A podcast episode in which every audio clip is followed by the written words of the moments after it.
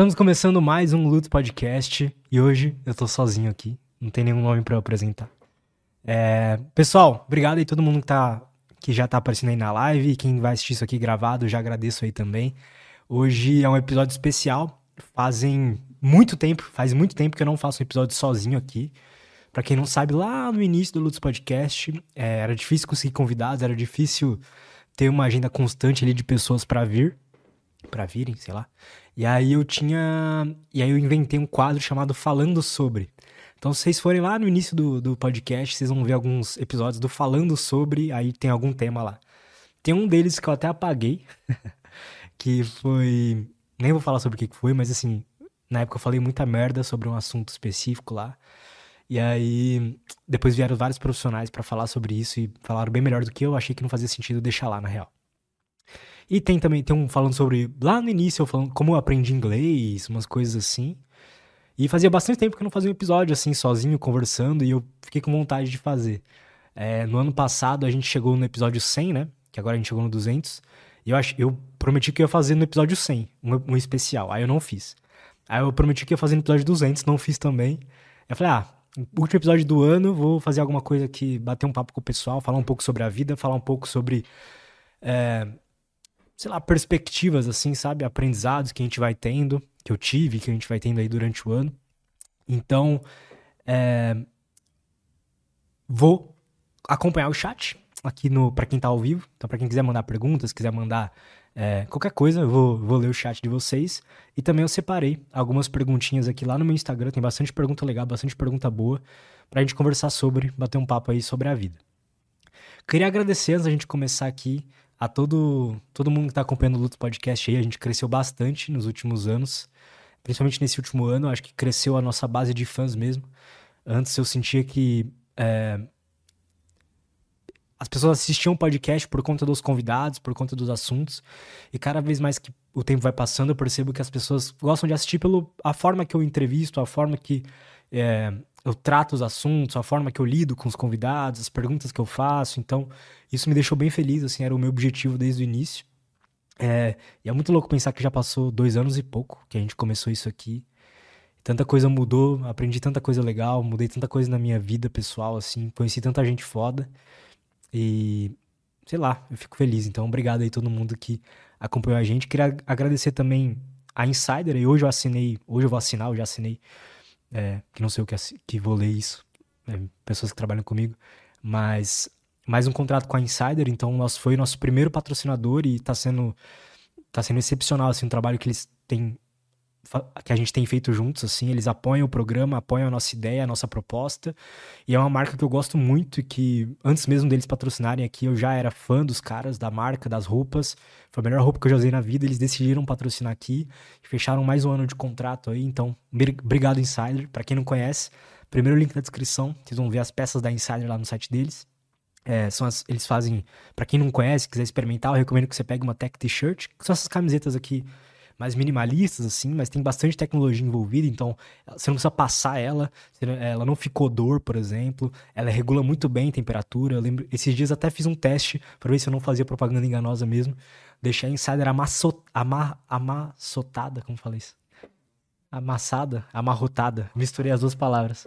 Amassotada, inventei uma nova palavra, na, lá no guarda-roupa e tirei para ir treinar jiu-jitsu. Então ela tava amassada, e aí eu botei ela no corpo, tava. Ela, quando você coloca, ela tá ainda amassada, claro, mas passa alguns 5, 10 minutos, ela desamassa sozinha, não sei como, não me pergunte como. E aí eu fui treinar jiu-jitsu com ela, não tinha feito isso também, tinha medo de zoar a camiseta e tal, mas não, foi super bem, eu fiquei encharcado com a roupa. Cheguei em casa, passou algum, passou sei lá uma hora e a camiseta já tava seca. Também não sei como, parecia que tava nova assim, que nem sujou. Então, quem quiser experimentar, primeiro link da descrição. É, cupom LUTS12 para 12% de desconto em todo o site. Estou usando as, a cueca deles, estou usando a meia deles aqui também. E é sensacional. Verdade, quem está desde o início, repara isso. O pessoal mandou aqui. É, é eu acho que se vocês abrirem os episódios antigos, ou põe aí na tela aí uns episódios, lá a tela do, do YouTube, nos primeiros episódios, para ver minha cara, umas coisas assim.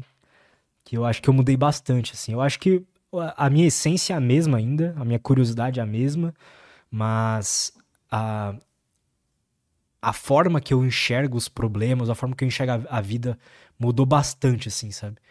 Uma coisa que mudou claramente foi que eu não ligava muito pra saúde naquela época, quando eu comecei o programa, por incrível que pareça, apesar de eu gostar de psicologia já. E foi trazendo psicólogos que começou a me vir uma, uma, uma percepção diferente sobre a saúde, sabe? A saúde mental, principalmente, que não tem nada a ver com mente.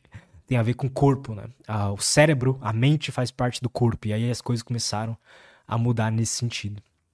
É... Lutz, nome, teu nome é Lutz mesmo? Meu nome é Luiz, na verdade. e aí Lutz é um apelido que eu uso na, na internet. Então agora vocês sabem. E o Du tá colocando lá na tela. Clica ali em Oldest. Aí. Tem os primeiros episódios ali. Clica aí nesse. Nesse. Nesse. É, nesse aí mesmo. Obrigado. Pra ver minha cara. O que você pode fazer? Tira um pouco mais. Então esse aí era eu dois anos e pouco atrás. Não, mas eu tinha acabado de começar a fazer academia. É, não, sei lá, não ligava muito pra saúde. Eu fumava pod, pendrive, pra quem não sabe.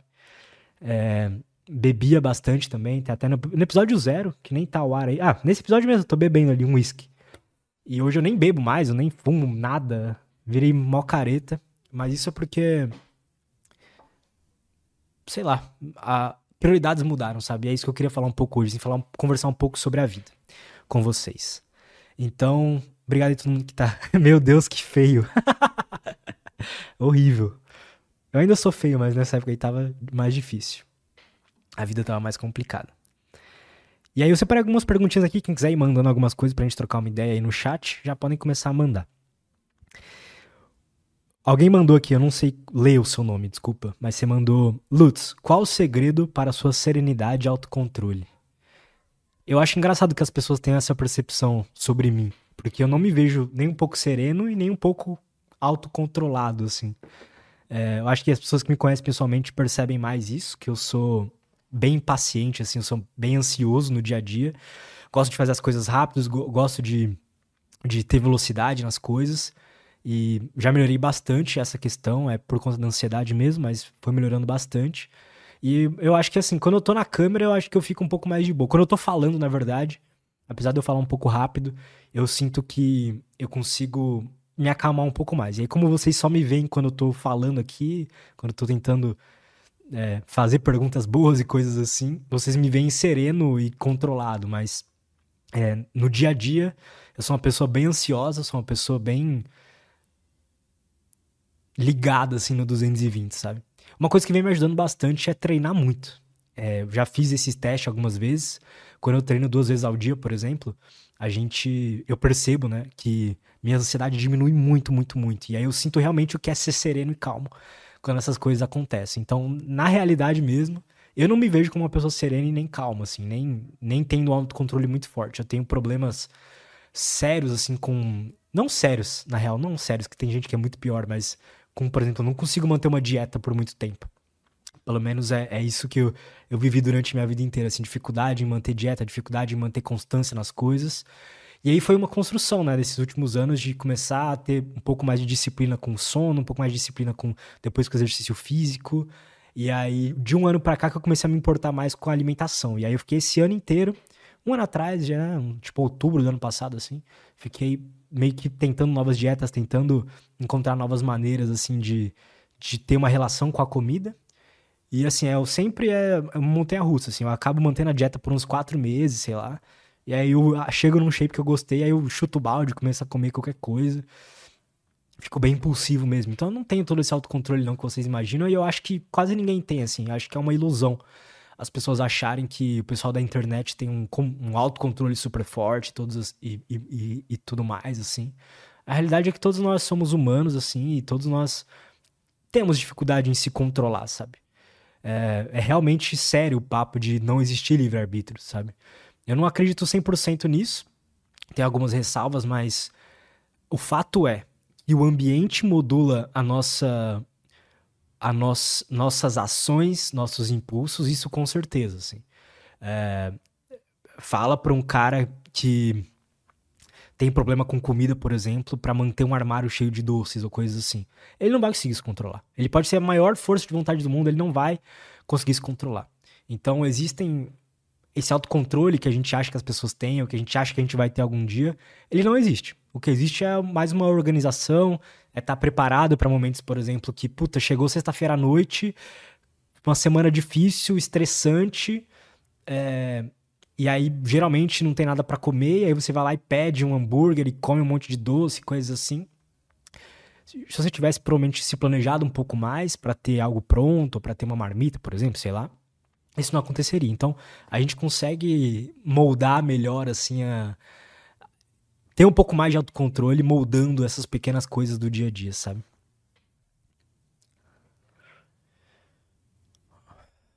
Não sei se ficou claro.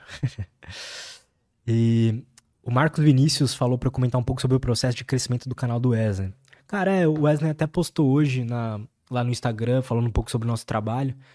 E sinceramente, assim, eu, isso eu deixo bem claro nos meus cursos, no, nas minhas mentorias e tudo mais, que não existe um segredo, assim, por trás de tudo aquilo.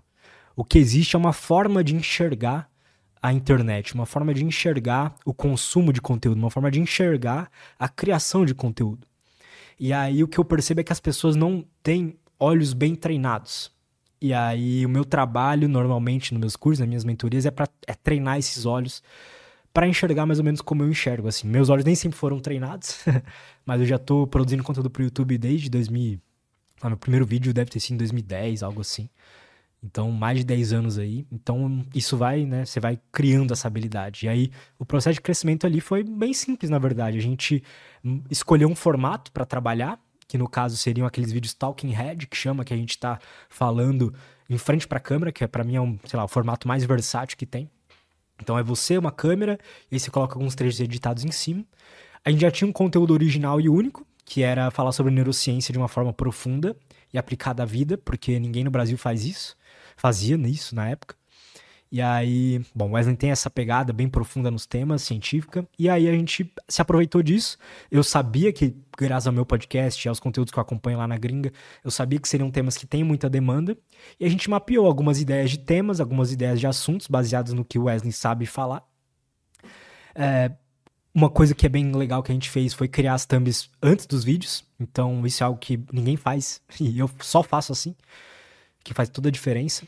E a gente começou a fazer isso e começou a postar, cara. E aí já no primeiro vídeo, o vídeo pegou mais de um milhão de views. É, nesse, nesse, primeiro mês a gente pegou mais de 100 mil inscritos no canal dele, aumentou em 10 vezes o número de pessoas que vinham do, pro RD do YouTube. Então são pequenos detalhes, assim, são detalhes mesmo, são poucas coisas que a gente precisa mudar para ter esse tipo de resultado, sabe?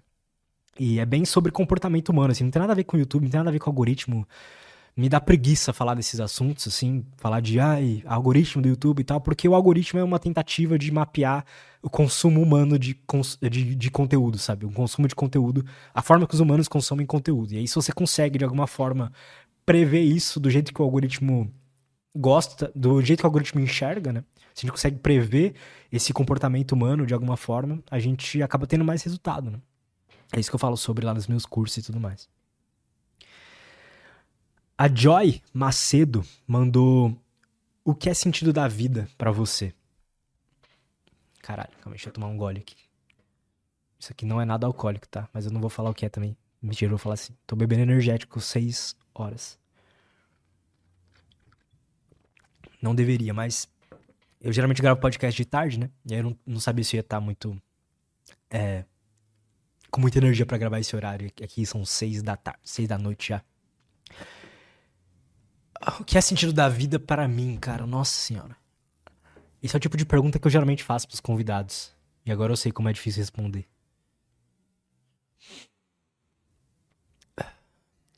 Eu acho que durante muito tempo eu acreditei que o sentido da vida era meio que nascer com alguma. Você meio que nascia com isso, sabe? Você meio que nascia com a. com um propósito impresso em você. Você nascia com uma missão já, coisas assim. Isso foi bem devastador assim para mim, porque eu percebia que a maioria das pessoas, quando eu olhava, pessoas que eu admirava, pessoas no dia a dia mesmo, elas tinham claro o que elas queriam fazer da vida, assim, elas sabiam, ah, eu quero, sei lá, vou fazer direito, vou virar um advogado, tal, não sei o quê, e eu não tinha essas coisas. E aí eu ficava, caralho, eu não tenho sentido pra vida, eu não sei o que fazer da minha vida. E aí foi de pouco tempo pra cá, na verdade, que eu entendi que você não nasce com sentido, sabe? O sentido da vida ele não existe. Um sentido para a vida ele não existe. A vida por si só ela não tem sentido mesmo, sabe? É, a gente é um amontoado de células que, para quem você pode ter uma religião e tudo mais, mas não tem problema nenhum. Mas no meu caso eu não tenho.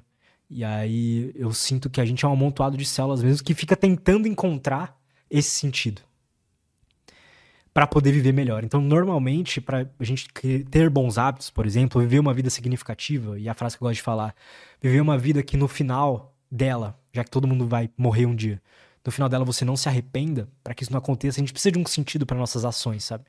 Então, o sentido para nossas ações também ajuda com a motivação, né? E aí, o sentido da vida para mim é algo que a gente cria, que a gente decide. A gente escolhe qual vai ser o sentido das nossas ações, sabe? Não é algo que nasce com a gente, ou que vem com a gente, se você não tem isso normalmente, é, é um problema. Porque, mesmo que você não tenha uma imagem clara do que é o seu sentido, porque eu não tenho, posso até falar um pouco sobre isso. Mas a gente tem que ter alguma, alguma imagem, nem que seja embaçada, do que é o sentido da nossa vida, sabe? Porque quando a gente não tem, sentidos são colocados pra gente. Então é muito perigoso alguém com, sei lá, 20 anos, por exemplo, 20 anos de idade, não ter, não não perceber que ela ainda não tem um sentido e não tomar decisões naquele momento por causa disso.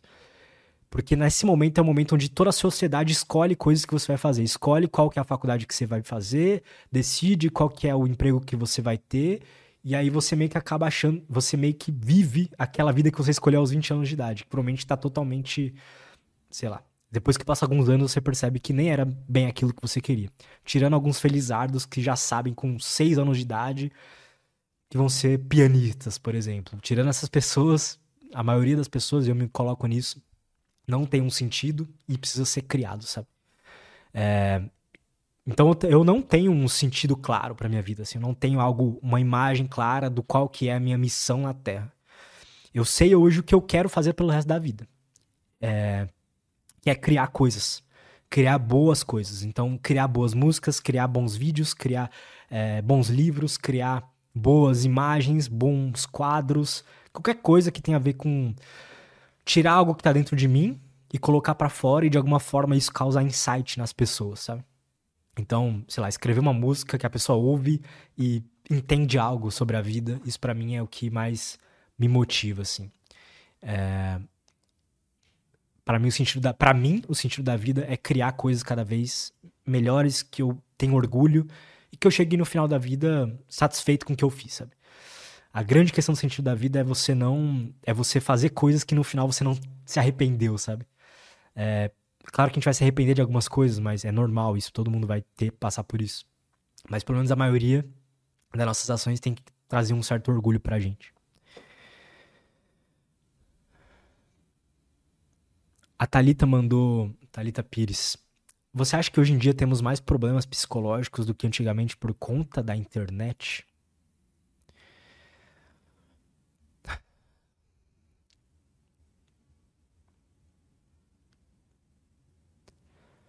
É bem possível que a internet tenha causado um aumento de problemas psicológicos, né? Eu não sei qual dado que a gente tem sobre isso, mas com certeza algumas questões como se comparar demais, é, problema no foco, é, ter problema com prazeres rápidos. Essas coisas, com certeza, a internet aumentou.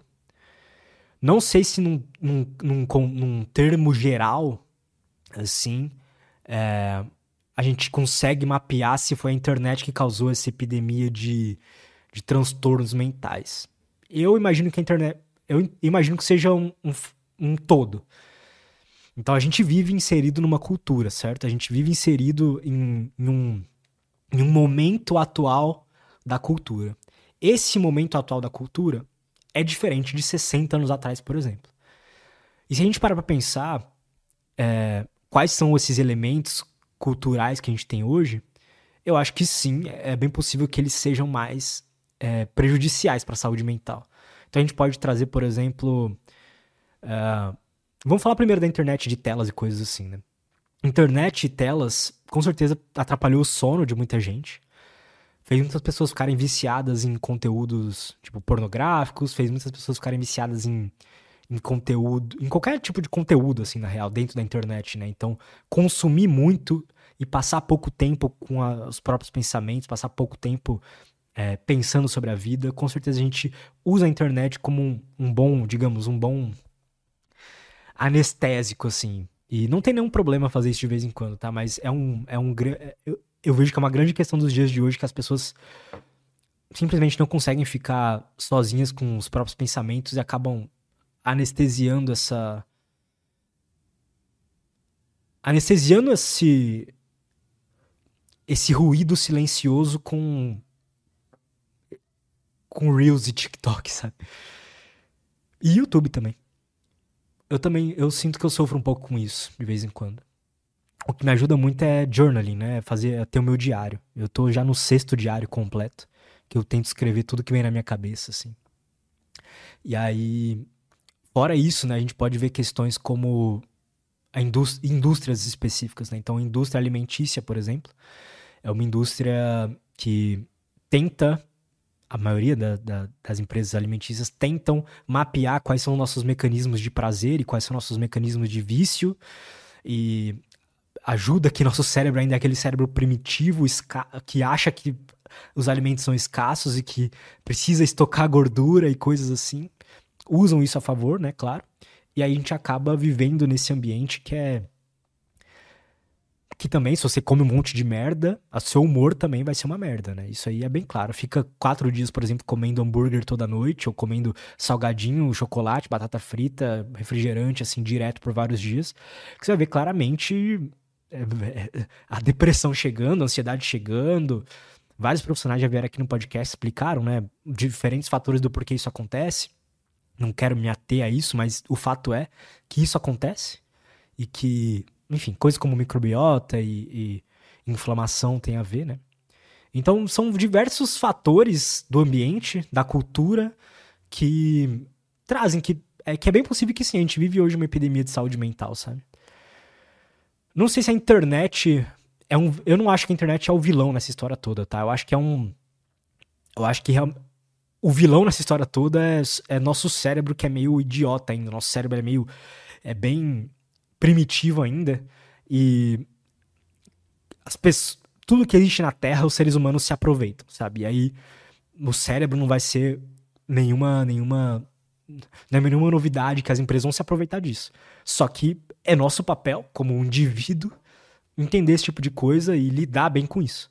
Então eu não boto a culpa na internet, até porque quem sabe usar a internet, quem sabe usar a tecnologia, as ferramentas, é bem é, é mais provável que você melhore a tua saúde mental do que piore. Porque você tem acesso a mais informações boas também. Da mesma forma que você tem acesso a informações ruins, a conteúdos ruins, você tem mais acesso a conteúdos bons, informações boas. Então, eu não acho que a internet em si seja o vilão, sabe? É, deixa eu atualizar o chat aqui que tá bugado. Enquanto isso, eu vou pegando uma. Mais uma perguntinha aqui do Insta. Vão mandando coisa aí no chat. Uh, o Gustavo Deon, Deotti mandou o seguinte: manda sugestões de livros para nós, admiro, admiro o seu trabalho. Cara, sugestões de livros. Bom, eu nunca fiz isso, né? Do bota na câmera 3 aí, vou pegar uns livros ali.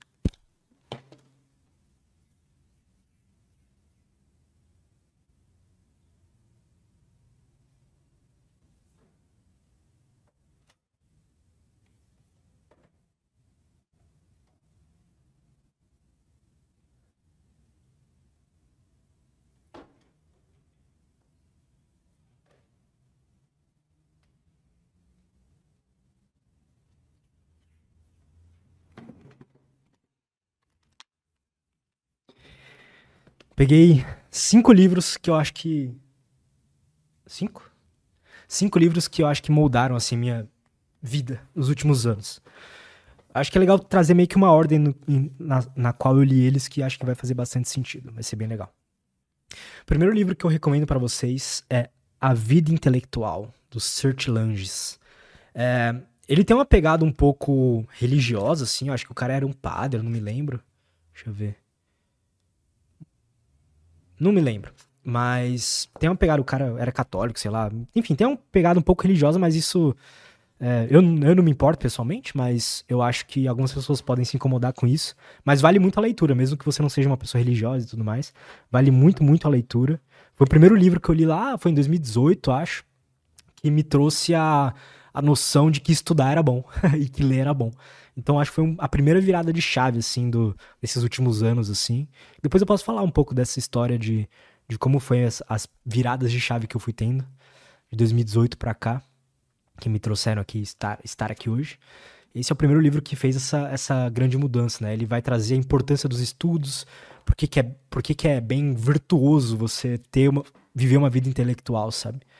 É, eu acho que realmente foi um, um, livro que mudou bastante minha vida. Até hoje, quando eu abro ele assim e dou uma, dou uma folheada e vejo alguma coisa que tá alguma coisa que eu tô que eu grifei, eu leio e falo, caralho, que livro foda. Depois, eu fiquei um bom tempo sem ler nada. então o livro não cumpriu muito o papel dele de, de me motivar a estudar. Até cumpriu, mas assim, eu não mantive o hábito depois disso, né? E aí passei um tempo sem, sem estudar, sem ler. Estudava, mas estudava outras coisas. E aí eu. É, depois eu. O que eu li foi esse aqui. Maestria, do Robert Greene. Esse livro foi a primeira vez que eu falei: caramba, alguém me entende. No sentido de. Nesse, de o que traz sentido pra minha vida, que eu falei para vocês que é criar e tudo mais, mas é a parte de melhorar cada dia. A, realmente esse processo de maestria, de desenvolver uma habilidade, de virar um mestre em alguma coisa, de virar uma pessoa boa naquilo, sabe? E esse livro foi trouxe, traz, né, várias histórias de figuras, de indivíduos que têm esse essa motivação intrínseca por melhorar a cada dia. E aí, uh, esse talvez, de, de todos que estão aqui, é o que mais me impactou. E detalhe, eu nunca terminei ele. eu tive tantos insights fodas com esse livro, eu acho que eu parei em dois terços do livro. tive tanto insight foda com esse livro que eu nem precisei ler mais, sabe? Tipo, a minha vida mudou tanto, mas depois eu quero completar ele e ver o que eu consigo tirar daqui. É, depois eu li esse aqui, que foi outra virada de chave. Tem aquele livro A Arte da Guerra do Sun Tzu, né? Esse aqui é a Guerra da Arte, The War of Art. Ele é, é sobre procrastinação e sobre criatividade. Então, foi um livro que encaixou muito. É bem fácil de ler, ele é Tipo, cada página é um ensinamento diferente. É bem tranquilo de ler, você lê bem rapidinho. E, putz, não sei nem o que falar desse livro. Cada página, assim, é um. É uma ficha caindo, sabe? Do porquê a gente procrastina, do porquê que a gente ama tanto algumas coisas e gosta tanto de fazer algumas coisas e procrastina, mesmo para fazer as coisas que a gente gosta, sabe? Eu acho que muitas pessoas se identificam com isso, né? Eu sou assim. Eu procrastino coisas que eu amo fazer. E aí esse livro traz um pouco do porquê esse tipo de coisa acontece, né? É... Puta, esse aqui eu acho que realmente é um dos que mais mudou, assim, minha vida. Aprendi sobre esse livro com o Joe Rogan, inclusive. Em algum podcast dele, ele recomendou esse livro. Outro livro incrível, que tá to todo marcado aqui por mim, é O Obstáculo ao Caminho, do Ryan Holiday. Uh, a primeira introdução que eu tive ao estoicismo foi por aqui. Então, para quem conhece um pouco da minha história, sabe que eu fiquei um tempão viciado em estoicismo. E aí eu. Esse aqui foi a minha primeira introdução. E foi um livro bem impactante, assim, porque ele vai trazer o conceito de, bom, o título já diz, né? De obstáculo ser o caminho e que a graça tá no caminho, a graça tá nos desafios, a graça tá em passar um obstáculo, tá em lidar com os obstáculos e não necessariamente num resultado final, sabe? E aí, quando ele te mostra que a vida é isso, que todo mundo passa por isso, do cara mais rico de todos, do cara mais pobre de todos, do cara. de qualquer pessoa que trilha um caminho, que a vida é um caminho a ser trilhado, né? Passa por esses obstáculos. E a gente tem o costume de se incomodar demais com esses obstáculos. Aí que tá a questão. É sofrido passar por um obstáculo, não é algo legal e divertido passar por um obstáculo. Mas a gente sofre é, em demasia, assim, a gente sofre mais do que precisa só por ficar incomodado por aquele obstáculo existir. Sendo que a coisa mais normal do mundo é que esses obstáculos apareçam. E são justamente é justamente passar por, essa, por esses obstáculos que trazem um, um senso de realização para as coisas que você faz, sabe? É, é, legal pensar assim como num filme, né? Imagina um filme onde tudo dá certo, onde não existem obstáculos e tudo mais. Para quem estuda um pouco já de storytelling sabe que não tem graça nenhuma. A gente precisa de, de momentos de tensão e momentos de relaxamento. Momentos de tensão e momentos de relaxamento. É legal que eu tô voltei a estudar teoria musical e tô estudando composição também. E é a mesma coisa, assim. É, para criar uma boa música, é uma união de momentos de tensão, onde você faz um acorde dominante ou um subdominante e depois você relaxa esse momento de tensão com a, a tônica, por exemplo, e coisas assim. Então, quase tudo na vida que é interessante, que é bom, passa por momentos de tensão e momentos de relaxamento. Então, esse livro me ensinou a, a, a, lidar bem com esses, vamos botar entre aspas, esses problemas. Outro livro que, pô, não tinha como ficar de fora, depois que eu li O Obstáculo ao Caminho, eu fui atrás de ver, tá, de onde esse cara tira essas informações. E aí eu li finalmente o livro, talvez um, o mais importante para minha vida, vamos botar assim, que é o Meditações do Marco Aurélio. Meditações é esse livro, por que, que ele é tão interessante, né? Ele é um livro que nunca ninguém nunca deveria ter lido. Começa por aí. Ele não é um livro que foi feito para as pessoas lerem. Ele era o diário pessoal do que foi o homem mais poderoso do mundo na época dele. Ele era o imperador de, do, do, de Roma, de, de todo o Império Romano. E imagina você nessa posição. A quantidade de desafios que você tinha que lidar, a quantidade de é, dúvidas que você tinha sobre você mesmo, sobre os outros, sobre a vida. E aí a gente tem acesso ao que esse cara pensava sobre todas essas questões aqui no Meditações.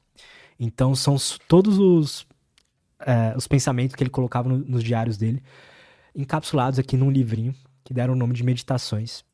E aí tem o livro 1, livro 2, livro 3 aqui dentro. 4, 5. E aí. É, putz, não tem nem palavras para descrever esse livro, sabe? Pra introdução de estoicismo, o pessoal recomenda começar por livros assim que são mais gerais sobre a, a filosofia. Mas para quem quiser, tipo, ser impactado pela filosofia do estoicismo, lê esse livro aqui que é... Cara, não tem palavras, de verdade. É o livro mais impactante, a coisa mais impactante que eu já li na vida. Assim, cada página é uma, um soco na cara. Cada página é um, um conhecimento que você precisa digerir, sabe? É um negócio que te, te pega mesmo na alma, assim. E vale muito a pena a leitura desse livrinho. É bem rápido. É, eu não diria que é rápido de ler, mas ele é bem pequenininho, então dá para extrair bastante coisa legal, assim, disso. É, e aí, pessoal, temos perguntas aí no chat. Deixa eu ver aqui o que tem de legal. Fermento, mano. E aí, Fermento?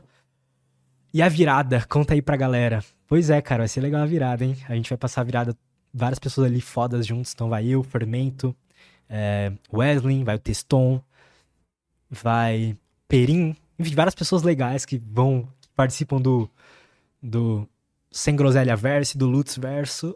E vai ser bem interessante, cara. Eu tô bem animado, tô bem ansioso. É, como falei, eu sou uma pessoa bem ansiosa, então eu já fico pensando até que tipo de roupa que eu vou usar. Será que eu não vou muito casual? Será que eu vou de chinelo? Será que eu vou de tênis, de short? Sei lá. Mas na hora a gente vai com o que tem mesmo e, e se diverte e tenta não pensar nesse tipo de coisa. Acho que vai ser bem legal, cara. E, e tô bem empolgado, Fermento. Te amo também. Fermento, pessoal, é o cara que é meu concorrente. Então a gente é competidor nos podcasts. É, ele tem um podcast bem legal também que fala sobre assuntos parecidos aqui com o meu. E vários papos que eu já tive com ele já me ajudaram bastante. Assim, o Fermento é tipo um o contrário de mim, assim, com os convidados. Ele fala mais no podcast, ele, ele traz mais incisões, assim, nas perguntas, cri, é, critica, às vezes, alguma opinião do convidado, é, faz essa, tenta fazer esse jogo um pouco mais assim, e eu sinto que eu precisava disso um tempo atrás, ter um pouco mais desse jogo, e ele me ajudou a, a pensar um pouco mais é, dessa forma. Então, Obrigado aí por isso. Vamos ver o que mais tem de perguntitas legais. Eu vou. O Renato mandou. Cara, parabéns. O seu modo de levar o papo com os convidados é, é sensacional. É... Você já venceu. Cara, a gente nunca vence na vida. A gente nunca vai estar satisfeito. com o resultado. Eu, pelo menos, nunca estarei satisfeito com o resultado das coisas, porque. Mas só da, de eu ver, às vezes, receber algumas mensagens como: Puta, Lutz, eu era viciado em drogas, é, pensei em me matar, e eu ouvi o teu podcast numa madrugada de. que eu tava cheirando vários pós e coisas assim, e isso salvou minha vida. Depois ver o cara fazendo Iron Man. Isso é um relato que eu tive, por exemplo. É uma das coisas que me fazem ficar tranquilo com a morte, sabe? Se eu, por exemplo, tiver que morrer amanhã ou, algo assim acontecer, eu sei que algum alguma parte de mim vai estar tá viva aqui no mundo já, sabe? Eu já tenho meus podcasts gravados, já tenho coisas minhas escritas aí, já tenho pessoas que eu impactei e se for olhar por esse lado, realmente eu acho que eu já venci, assim.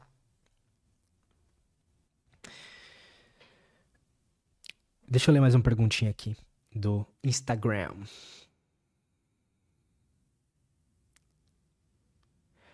O Doartito mandou o seguinte: Como lidar com a vida adulta? Saber que agora você é responsável pelo que faz é hard. Cara, eu vou te falar como eu lido. E talvez não seja a melhor forma, pode ser? Porque eu não eu não gosto de, de dar conselhos que eu não sigo e coisas assim. Então eu vou falar da forma que eu ligo, que talvez não, que eu lido e que talvez não seja melhor, mas é sincero. É às vezes chorando no banho mesmo, sabe? É às vezes é, hoje quando eu, foi pouco tempo atrás eu percebi que eu sou responsável por várias vidas, assim, em questão de até mesmo de pessoas que trabalham comigo, coisas assim sou responsável por animais que moram comigo, sou responsável. E cada vez mais essa responsabilidade vai crescendo mais, sabe? Um dia eu vou ter um filho e essas coisas vão aumentando, e isso começou a me dar um pouco de ansiedade, assim. E aí eu chorei, eu chorei porque eu falei, caramba, cara, é isso, né? É, e, esse é o sentimento que pessoas que têm muita responsabilidade sentem. Eu acho que se você não sente esse medo, ou não sente essa angústia por ter muita responsabilidade, provavelmente você é um irresponsável. é... Eu acho que é normal, cara, sentir esse tipo de coisa. Eu acho que a gente vai meio que levando mesmo a, a, as pancadas e aprendendo e, e sofrendo, assim, com essa questão das responsabilidades, porque é tão legal ser irresponsável, né?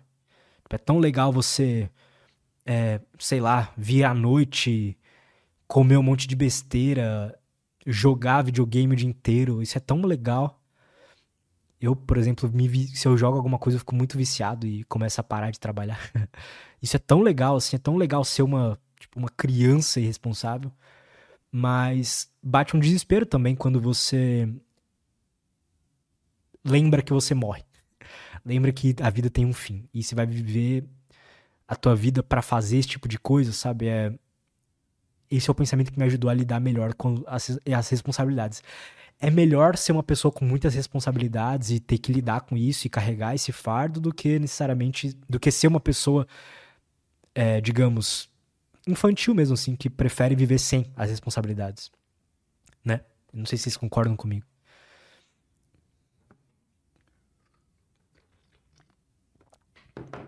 O Pedro Vieira mandou: Fala, Lutz.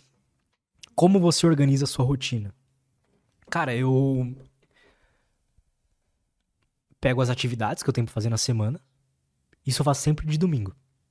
Pego todas as atividades que eu tenho pra fazer na semana, então todos os podcasts que eu vou gravar, é, todos os dias do meu treino e horários do treino. É, dependendo, às vezes eu não acordo sempre no mesmo horário, porque às vezes eu tenho um treino que é seis da manhã, então aí eu acordo bem cedo para fazer esses treinos. Então aí eu coloco até horário para acordar nesses dias.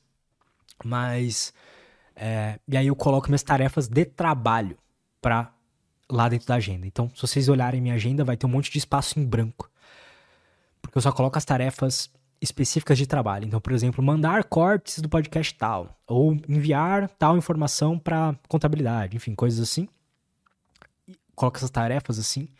E aí eu deixo bastante tempo em branco, um tempo livre para seguir minha curiosidade e fazer qualquer coisa que faz sentido para mim, sabe? Eu fiquei. Quando eu comecei a dar certo na internet, eu comecei a querer virar empresário. Porque eu vi os caras falando, não, você tem que ser empreendedor, você tem que ter uma empresa multimilionária e, e vendê-la e ficar multimilionário e tal. Aí eu comecei a ocupar minha agenda com só com trabalho. E foi uma bosta, porque começou a eu comecei a perceber que eu parei de fazer o que me trouxe até ali. Então, o que me trouxe até chegar no momento de sucesso, vamos botar assim entre aspas, mas de sucesso na vida, na internet, foi eu seguir minha curiosidade e fazer aquilo que me dá na telha e me aprofundar nos temas que eu quero me aprofundar e coisas assim. E quando comecei a lutar minha, minha agenda de trabalho só, não sobrou tempo para isso. Eu percebi que não só como eu, eu não estava mais evoluindo na minha empresa, como eu também estava caindo a minha performance. E aí, para mim, pelo menos, é necessário ter bastante tempo livre para viajar, assim mesmo. E é geralmente nesse tempo onde eu estudo, né? Geralmente nesse tempo que eu passo umas duas horas do dia lendo, é geralmente nesse tempo que eu vou tocar guitarra, que eu vou estudar assuntos aleatórios, que eu vou ver vídeo no YouTube, que eu vou ver série, ver filme. E aí, geralmente, eu não.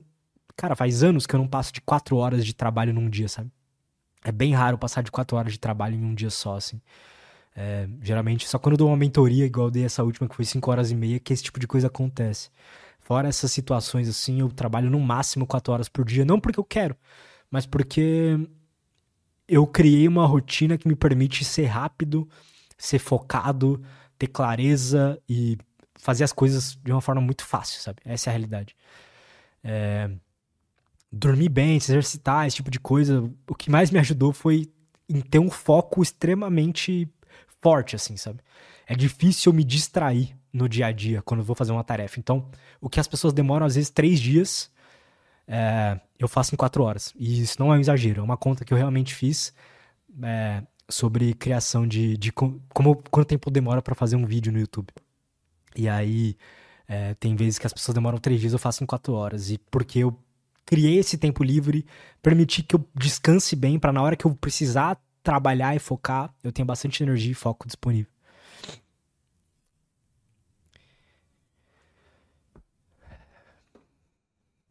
Vamos ler mais perguntitas. Quais são as maiores armadilhas que alguém pode criar para si mesmo, na sua visão?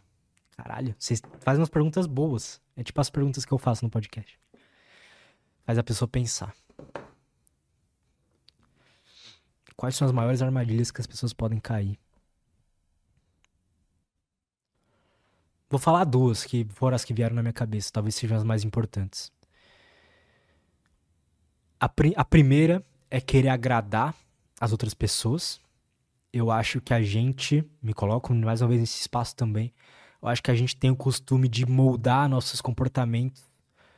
E às vezes é necessário, mas assim, a gente faz muito isso, moldar nossas escolhas para agradar outras pessoas que não a gente. Então a gente muitas vezes prefere agradar uma outra pessoa do que se agradar. E às vezes é necessário fazer esse tipo de sacrifício, é óbvio.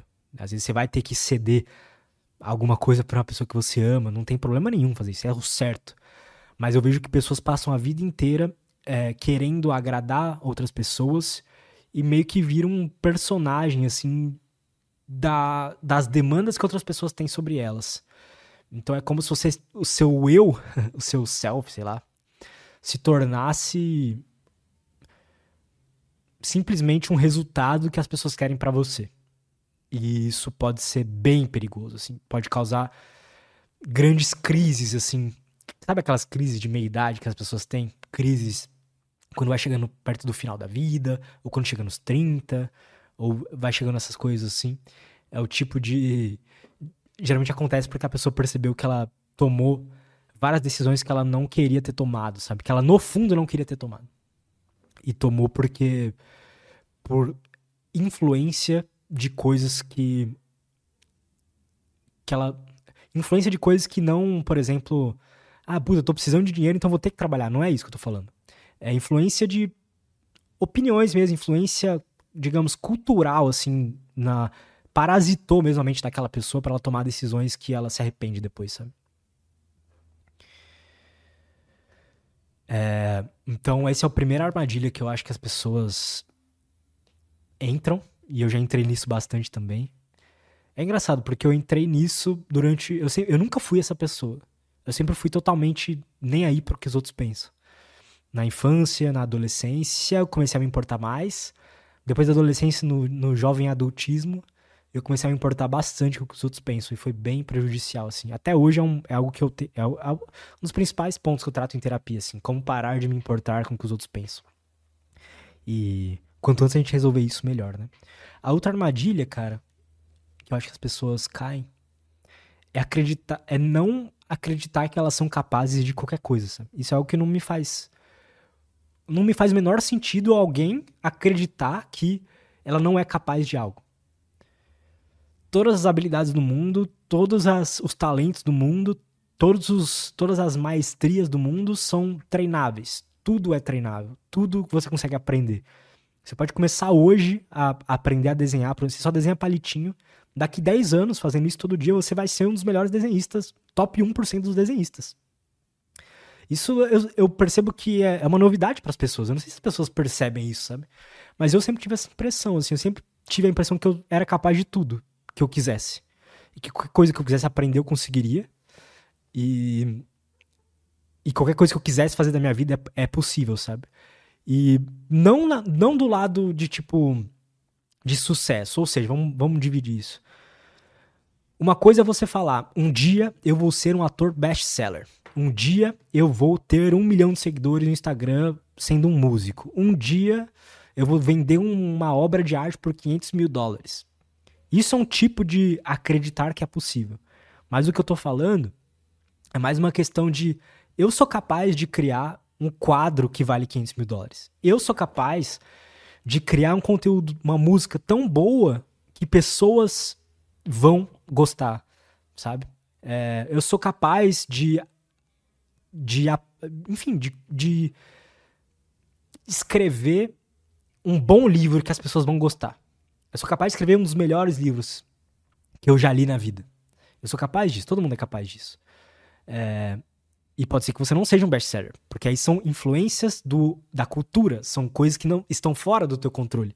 E para mim aí não faz o menor sentido a gente se importar com esse tipo de coisa. Eu acho que a gente nunca deve se importar com resultados é, externos à nossa, ao nosso é, aos nossos atos, digamos, né? Então, se eu falo que eu quero ser um escritor, eu não falo que eu vou ser, que eu vou ser um ator best-seller, que eu vou vender um milhão de cópias. Eu falo que eu vou escrever o melhor livro que eu consigo, sabe?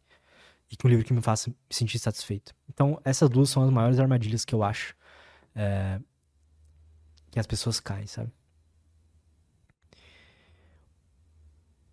O Cauê, que é o meu roteirista do Coelho Branco, mandou o seguinte: como fez para acreditar que era possível ter uma vida como a sua? Uma vida como a minha?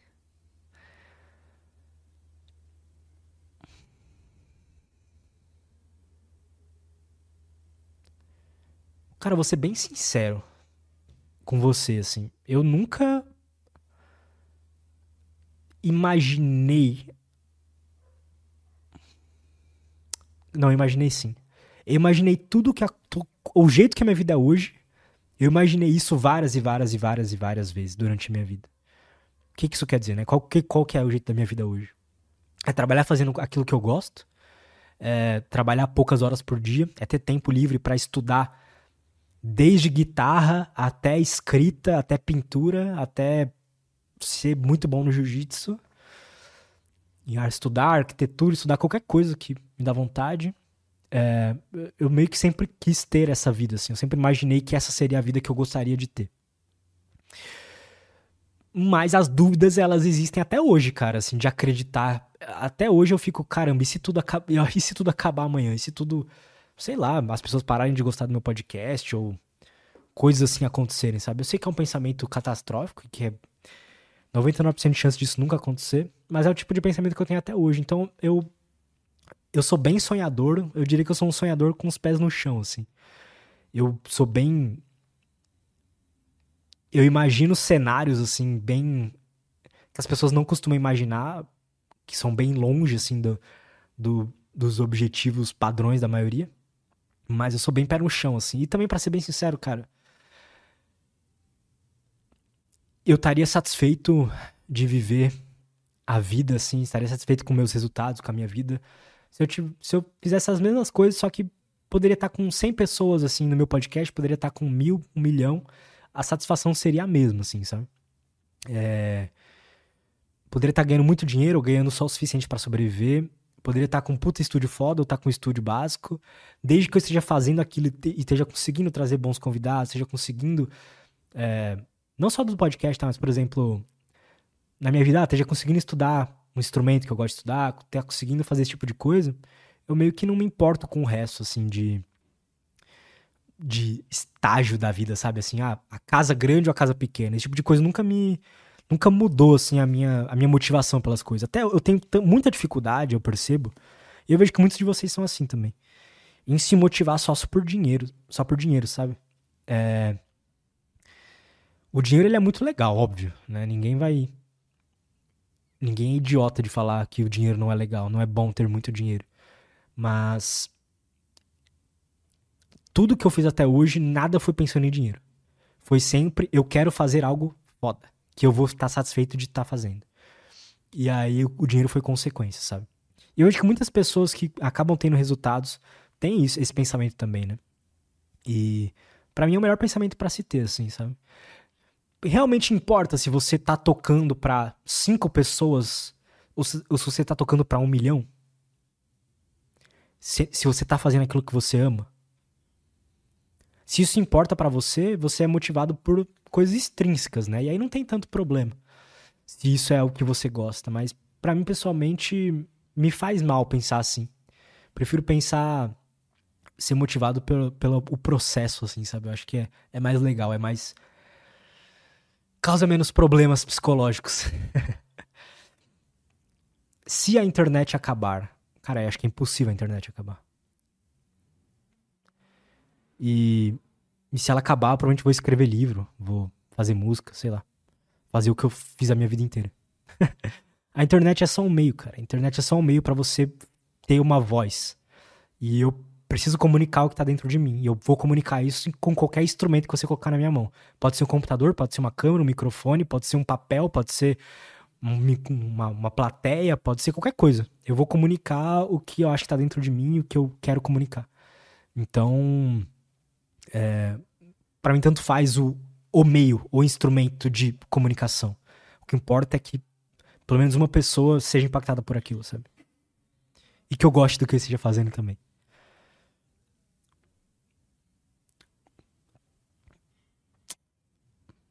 E como é que tá, galera? Estão curtindo o episódio? Estão curtindo esse, esse bate-papo aí? Mas. Um bate-papo sozinho, né? Um bate-papo sobre a vida aí. Meio que desabafando aqui.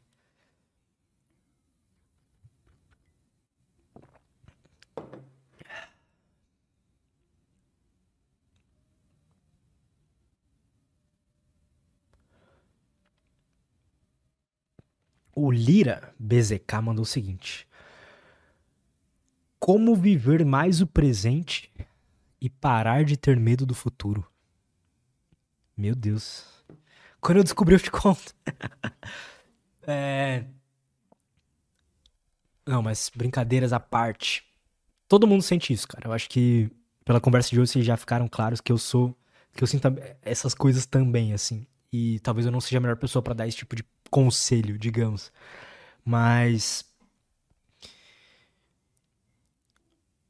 eu posso te dizer um pensamento que eu tive hoje sobre esse assunto, enquanto eu levava o cachorro para passear.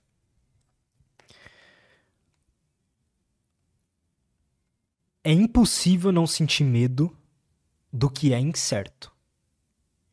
Todo mundo vai sentir medo de coisas incertas. Então, se como que as pessoas vão reagir à minha palestra, como que as pessoas vão reagir ao meu comentário que eu fiz no Instagram, como que as pessoas vão reagir, a forma que eu tô me vestindo para ir para a faculdade. A gente sempre vai ter medo de coisas que são incertas, de coisas que não estão no nosso controle. Se a gente não sentisse isso, provavelmente a gente estaria morto. É, foi importante o medo do que não está no nosso controle, foi importante para a gente chegar onde a gente chegou como espécie, tá? E aí vamos até abrir um parênteses aqui, né? Vocês já pararam pra pensar onde a gente chegou como espécie, quantas coisas incríveis e fodas que a gente fez, tudo que a gente construiu, as tecnologias que a gente criou, o conhecimento que a gente fez, a, os símbolos que a gente criou, matemática, música, toda a cultura, toda a informação. Eu sou muito otimista com o futuro, eu sempre falo isso, né? E eu sou muito otimista com o presente. Eu acho que a gente vive numa, na melhor época para viver, sabe? Vejo pessoas reclamando do se o presidente A ou B tá, na, tá lá no. tá na presidência, ou sei lá quem fez tal coisa. Cara, nada disso importa. Vamos, vamos pensar na nossa vida, no nosso dia a dia, em como o quão agradável é poder chegar em casa e assistir um filme que ganhou o Oscar a qualquer, a qualquer momento, sabe? O quão agradável é chegar em casa e, sei lá, tomar um, um, um copo d'água, assim. A, a... Isso não é um papo de gratiluz, não. É, é mais uma questão de, de, que a gente viveu, a nossa espécie viveu em escassez durante a, a existência toda e tirando um, um, um percentual que é até importante das pessoas, mas que cada vez vem diminuindo, quase ninguém hoje vive em, em, escassez. Pelo contrário, a maioria das doenças hoje são por causa da abundância de coisas que a gente tem. A abundância de informação que a gente vê na internet, a abundância de comida que a gente tem acesso. Enfim, a maioria dos nossos problemas são pela abundância e nem tanto pela escassez mais, sabe? E que é muito melhor esse tipo de problema porque são mais fáceis da gente controlar, né? do que a escassez em si. Então, o medo do futuro, o medo do incerto, o medo da, da, das coisas que não estão no nosso controle foi essencial para a gente desenvolver tudo que a gente desenvolveu hoje.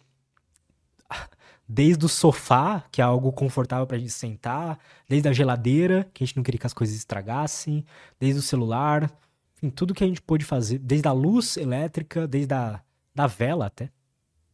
Então, coisas que serviram para diminuir um pouco as nossas incertezas. E hoje a gente tapou grande parte das incertezas, mas a... o organismo humano ele não entende que tá tudo resolvido, sabe? E aí ele cria, cria não, ele ele interpreta medos onde não tem. Não onde não tem, mas ele interpreta de uma forma um pouco mais elevada do que deveria. Então ele interpreta você falar para um público, por exemplo, você ir numa vestido diferente para a faculdade, coisa assim, ele interpreta como, putz, os caras vão me expulsar da tribo, eu vou ser comido por leões, não vou ter onde viver, não vou ter onde morar, e aí a gente acaba vivendo com esse medo exar exacerbado, exacerbado vocês percebem que meu português é meio ruim, né? É, eu, percebi, eu, comecei a pensar nisso hoje. É, preciso ler mais coisas em português. Eu fiquei muito tempo lendo coisas em inglês que até minha forma de escrever tá esquisita. Tô parecendo um gringo falando português quando eu escrevo. Mas enfim, só um adendo. Então, eu não acho que a gente precise necessariamente perder uh, o medo do futuro, sabe? Acho que todo mundo sente, é normal. É...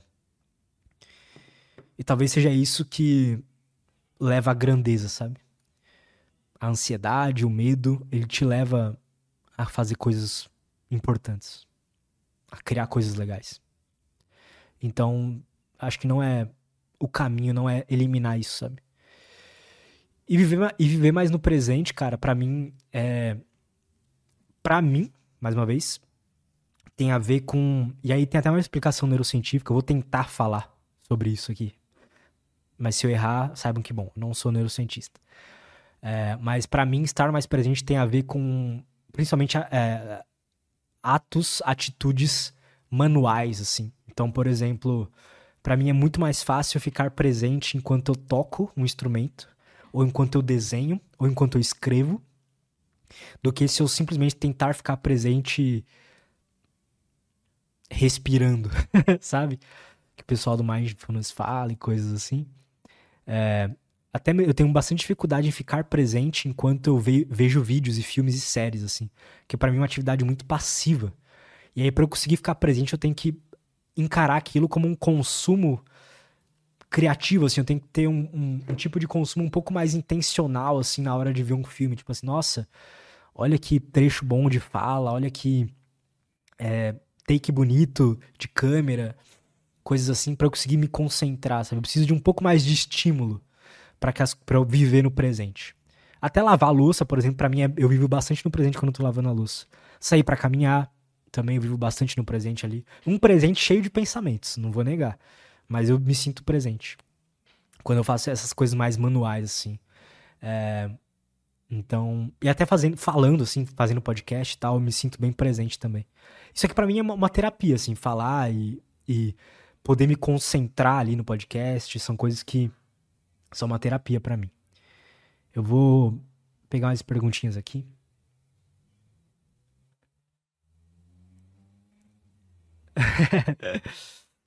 é, pô, gente, obrigado aí por todo mundo que tá acompanhando, tá? Quem tá aí ao vivo, obrigado, obrigado mesmo. Tô muito feliz.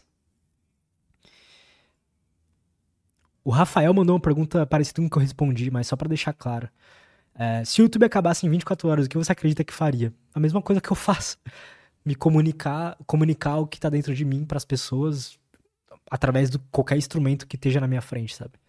Uma folha de papel, um computador, um, um instrumento musical, qualquer coisa assim.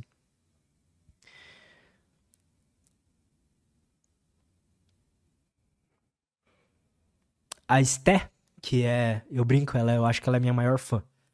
Ela foi a primeira, acho que, a colocar o coelhinho do Siga o Coelho Branco, Siga a Curiosidade na bio. E obrigado, Sté, por, pelo carinho, por acompanhar aí. É... Ela me mandou aqui um print de uma, uma resposta que eu dei uma vez lá no Instagram e perguntou: Lutz, me fala o seu caminho até chegar nessa conclusão. Então eu vou fazer a pergunta que tá, que tava, tá nesse print ler a minha resposta e aí a gente pode falar um pouco sobre isso, que eu acho que é bem interessante e que exemplifica bem, assim, a minha forma de enxergar o trabalho. É, ah, uma pergunta boa aqui do Patrick. Patrick, eu já respondo, tá bom? A pergunta é o seguinte, que ela mandou o print. Lutz, se alguém te perguntasse como conquistar a liberdade de tempo, o que você responderia? E aí eu, eu dei uma resposta que é o seguinte, a gente pode discutir um pouco sobre isso. A resposta é a seguinte: pare de trabalhar de uma forma que o dinheiro que você ganha está diretamente relacionado, diretamente relacionado à quantidade de horas que você trabalha. Então, se eu trabalho 4 horas e eu ganho 100 reais, se trabalhar 8, eu vou ganhar 200 reais. Isso é uma, uma relação direta.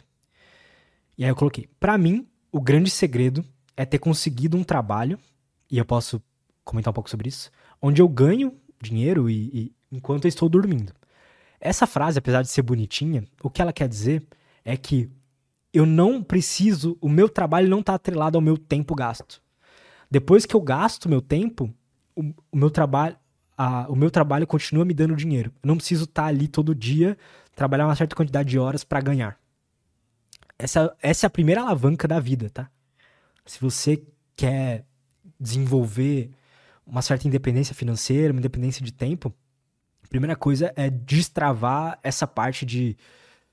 Isso até problemas que, cara, você pode trabalhar desde um, sei lá, você ser até um, um peão, por exemplo, até você ser um médico. As duas profissões vão ter esse problema de trabalhar por hora, sabe? O, o, a, quem presta serviço tem esse problema. Então o que a gente precisa é ganhar dinheiro sem necessariamente precisar estar tá ali naquele momento. E aí eu, e aí eu coloco assim: a, a, o dinheiro que eu ganho, ganho não está relacionado às minhas horas de trabalho. Eu coloco, pelo contrário, quanto menos eu trabalho, mais tempo livre eu tenho para ter boas ideias e com isso ganhar mais. Então, eu acho que a grande, a grande conclusão que eu cheguei é, nesse papo, assim, nesse papo de independência financeira, independência de tempo e tal, foi entender que a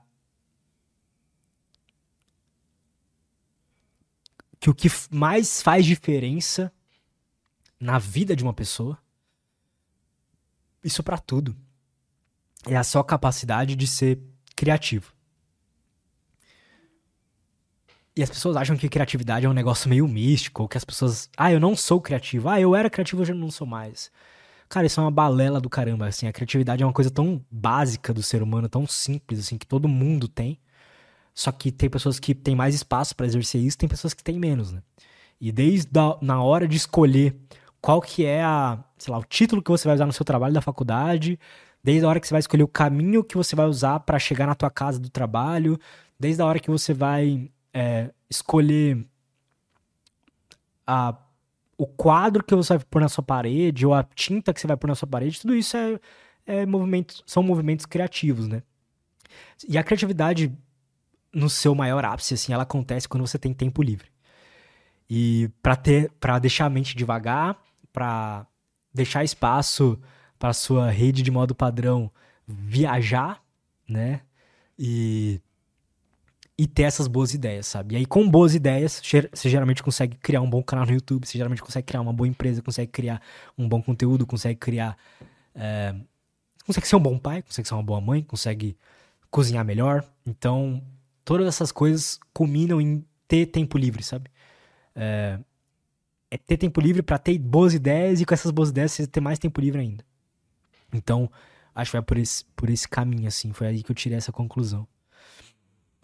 O Patrick Liberato mandou: Qual foi a coisa mais importante que você aprendeu em mais de 200 episódios? Cara, sem dúvida, uma coisa besta, mas foi a importância do sono e do exercício físico. Foi a principal. Uh, foi um dos primeiros insights que eu tive lá no início do podcast, assim. Posso até contar um pouco como foi essa, essa transição, assim, de Lutz, de essa construção do Lutz que eu sou hoje. Começou num dos primeiros episódios, quando eu trouxe um psicólogo. É, Akin, o nome dele era Akin. Acho que era no episódio 9 ou 12. Enfim, um dos primeiros episódios, assim. E aí, um, um dos primeiros insights que eu tive foi que emoções ruins não são ruins. A gente que considera elas ruins. Então, ansiedade em si, ela não é ruim. Ela tem um papel, ela tem uma função. A tristeza em si, ela não é ruim. Ela tem um papel, ela tem uma função de te sinalizar alguma coisa. Esse foi o primeiro insight, porque nessa época eu achava errado me sentir mal ou sentia ansioso. E aí eu tentava controlar isso. E aí eu só piorava. Então esse foi o primeiro insight. Depois veio o Eslin e veio o Andrei, que me ensinaram a importância de coisas simples como sono, alimentação, exercício físico, mas que, puta, foi uma mudança muito drástica na minha vida, muito drástica. Quando eu melhorei meu sono, foi bizarro, assim, foi bizarro. E foi engraçado que depois eu piorei meu sono de novo e eu vi todas as coisas positivas que eu tinha criado desmoronando. tendo um sono de merda. Então hoje é uma coisa inegociável para mim. Inegociável não. Eu, às vezes eu negocio para jogar um Magic com os amigos. às vezes eu negocio para fazer algumas coisas assim que são importantes também. Mas na não dá para ter um sono desregulado na rotina, sabe? Esse foi o mais importante. E mais recentemente, assim, o Teston, Paulo, Test, Paulo Henrique Teston, é, veio aí pela segunda vez e nas duas vezes ele me explodiu minha cabeça é, falando sobre as estéticas da existência. E finalmente eu entendi qual Assim, por que, que a gente tá aqui, sabe? Qual que é a nossa função como ser humano? E aí, resumidamente, vocês podem ver o episódio lá que é bem completo, os dois que a gente fez com o Paulo Teston. É que a vida é uma obra de arte. É a sua obra de arte. A vida é a sua obra-prima. Então você tem que enxergar a sua vida como se fosse um filme mesmo, como se fosse um quadro que você está construindo que você quer olhar para ele e falar: caralho, que vida foda. E não é em questão de, ah, de ter uma Lamborghini, de ter, sei lá, esse tipo de coisa assim. Mas assim, de atos mesmo que você fez. Putz, um dia eu decidi tomar a decisão de comprar uma bateria e aprender a batucar e ficar bom naquilo. E isso me fez muito bem. E aí eu fiquei orgulhoso de mim mesmo por isso. Então, essas são as estéticas da existência, né? É, é uma estética da própria vida. Então a estética é o estudo, é a filosofia do belo, a estudo da, das coisas bonitas. E a estética da existência é o que faz uma vida valer a pena, o que faz uma vida ser bonita, sabe? E é meio que isso. O Matheus Fernandes mandou, Lutz, na sua concepção, o que é a vida? Acho que eu já falei isso, assim, mas um amontoado de células é, com uma noção de eu, uma noção de quem eu sou, uma noção de como os outros me enxergam, uma, uma história que te moldou de alguma forma e moldou essa, esse senso de eu. E você tenta sobreviver com todas essas percepções, assim. Você tenta criar um, uma vida melhor com todas essas, mesmo com todas essas percepções, às vezes quebradas, que foram colocadas na tua percepção de eu. E a vida é a melhor coisa que a gente é a única coisa que a gente tem, é a melhor coisa que a gente tem. É, para quem não sabe, eu já tive de, uma depressão severa durante grande parte da minha vida, assim. A última vez que eu pensei em me matar faz menos de um ano. Foi quando eu decidi voltar pra terapia. E aí eu voltei. E por incrível que pareça, os psicólogos odeiam essa palavra, mas eu vou usar porque é assim como eu me sinto. É, eu me sinto realmente curado, assim, da depressão e voltei a ter amor pela vida, assim, voltei a amar a vida e até ter medo de morrer e de, tipo, querer viver mais e querer fazer as coisas, querer é, dar o meu melhor aqui, sabe, enquanto eu tô vivo. Então, a vida é algo que vale muito a pena experienciar. Por mais, por pior que seja, cara. E isso vem de alguém que já esteve no fundo do poço, assim, algumas vezes. Por pior que seja a vida, ela ainda vale a pena ser experienciada, sabe? Eu falo experienciada porque é uma experiência mesmo, a ser degustada. Às vezes a gente vai ter que digerir coisas ruins, vai ter que digerir coisas boas, vai ter que lidar com coisas que a gente não espera, vai ter que tomar decisões difíceis, assim. Mas todas essas coisas valem a, vale a pena ser experienciadas, sabe? Por, mais, por piores que sejam. Então, é isso. Acho que eu viajei demais.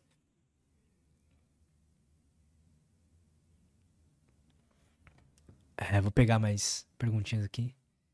O Aicoritos mandou. O universo está em expansão, o que há fora do universo? Cara, sei lá, ninguém vai sabe disso.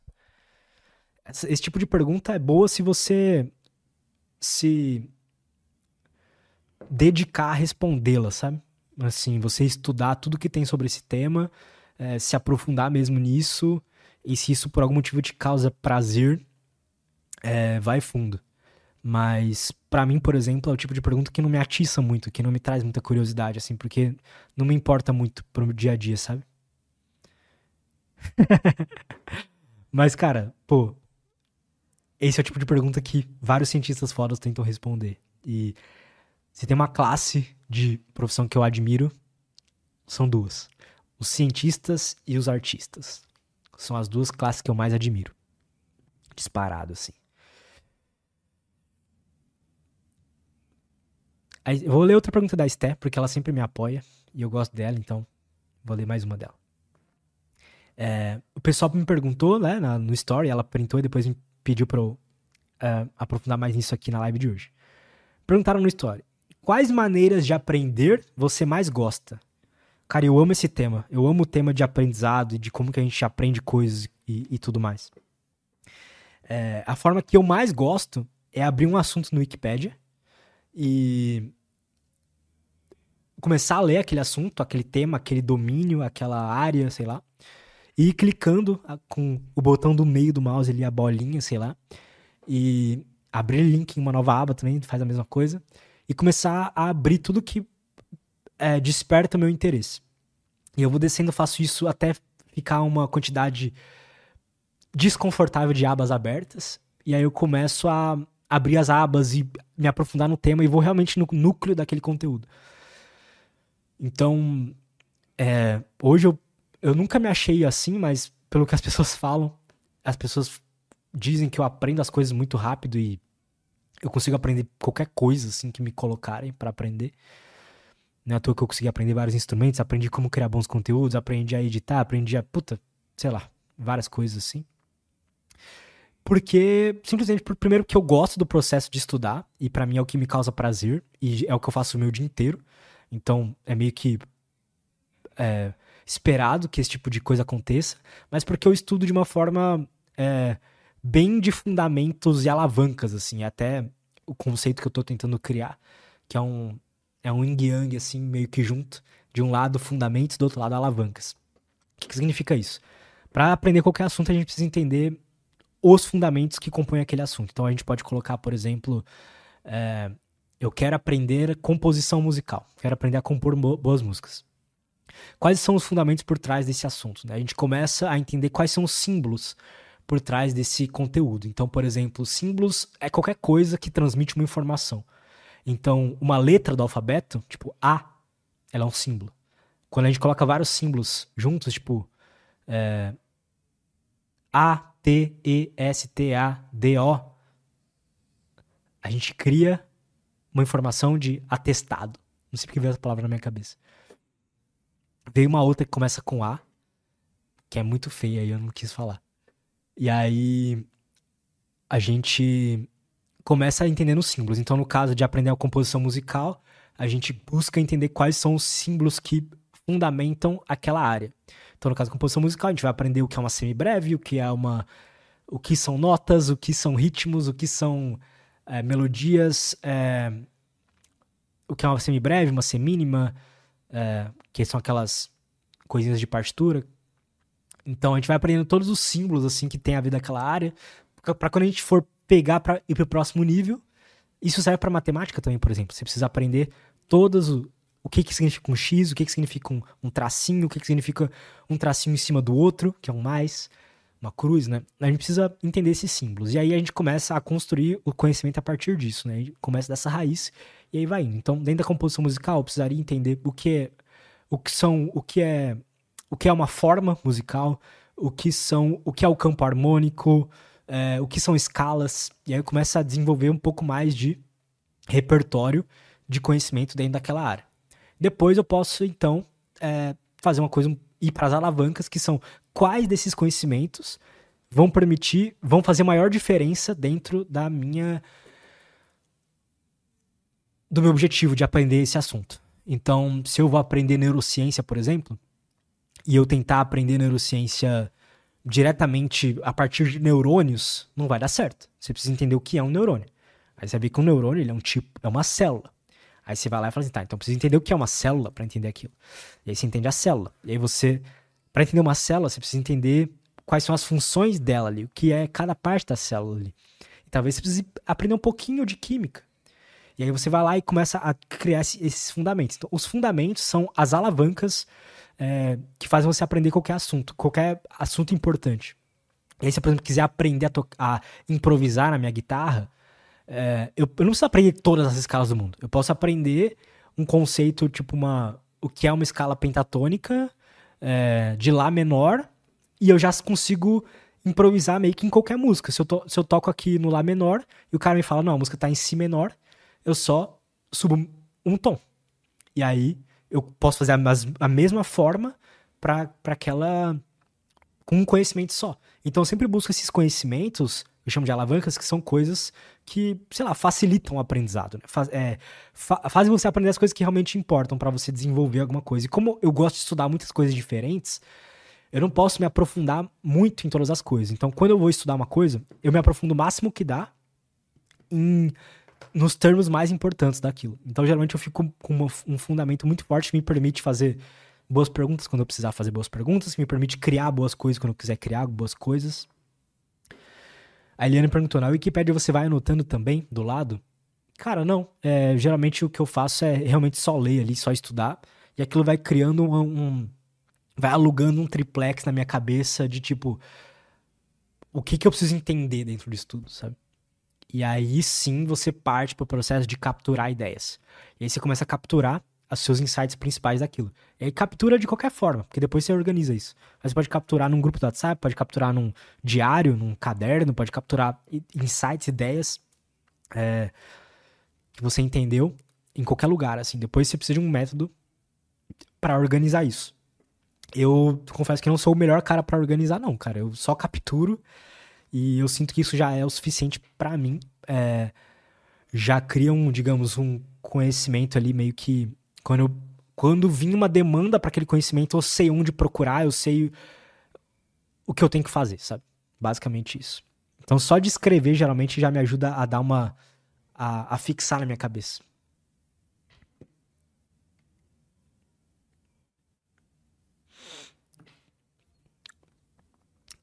Pessoal, mais uma vez, obrigado aí todo mundo que tá participando. Estão muito boas as perguntas aí. O André mandou. Já usou o método das quatro causas para estudar algo? Cara, não, não. O que é isso? É, eu não uso método nenhum para nada. Eu acho que isso é uma coisa legal de falar. Eu odeio regras, odeio métodos, odeio fórmulas, odeio tudo isso porque me trava demais, cara. Às vezes, às vezes eu vejo o pessoal, tipo, travado em algum conceito, tipo assim, o pessoal me manda, Lutz, eu não consigo escrever um roteiro. Ou, Lutz, eu não consigo, sei lá, estudar. Porque a pessoa tá, tá, tá se colocou, ela mesma se colocou numa caixa, sabe? E, cada, e uma caixa que os outros falaram que é a melhor caixa para se colocar. E, puta, não tem nada mais sem sentido do que isso.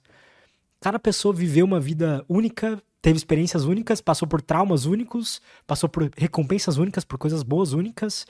É, e cada pessoa tem um método de aprendizado, sabe? É muito melhor você ter a sensibilidade de identificar o, o que você está sentindo e o que você precisa do que você o cara falar para você usar o Pomodoro e, e, e, e, sei lá, ou estudar o método das quatro causas e coisas assim pra, pra fazer alguma coisa, sabe?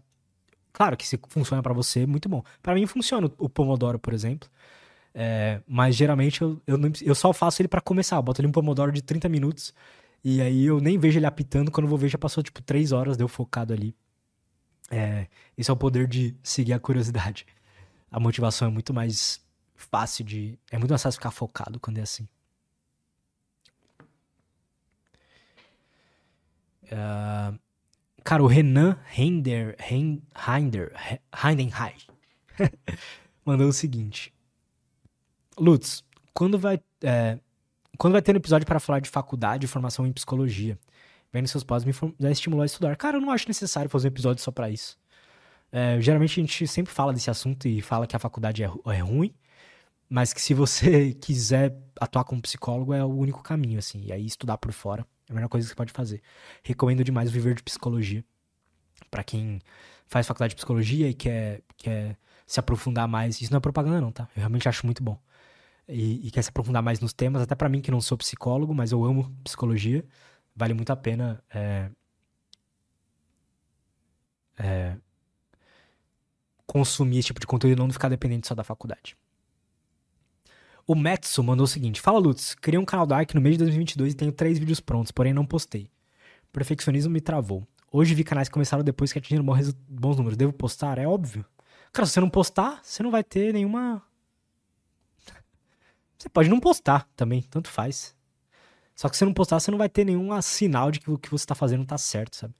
Por isso que eu não gosto de fazer vários, deixar vários vídeos prontos. Eu prefiro postar, ver qual foi o resultado daquilo e a partir daquilo tomar decisões para os próximos, sabe? Isso eu recomendo que meus mentorados façam. É... Você fazer 10 vídeos para aí sim começar um canal no YouTube. Eu nunca vi isso funcionar, cara. Porque você precisa receber sinais ali de quando você posta, sabe? É, o Izad fala: para de cutucar este nariz. Fiquei preso nisso. Cara, foi mal. Cutuco muito meu nariz, eu percebi isso. Quando eu fui no podcast do. Do Marcelo Toledo, Excepcionais, e comentaram para mim, o segredo do Lutz é a cocaína. E aí eu comecei a olhar e falei, caralho, eu cocei o nariz o episódio inteiro. E aí. É, eu falei, caramba, preciso melhorar isso. Aí tá coçando mesmo, cara. Ele coça às vezes. Acho que eu tenho muito pelo no nariz, preciso raspar também. Como que raspa pelo nariz? Maquininha, né? A Eliane mandou.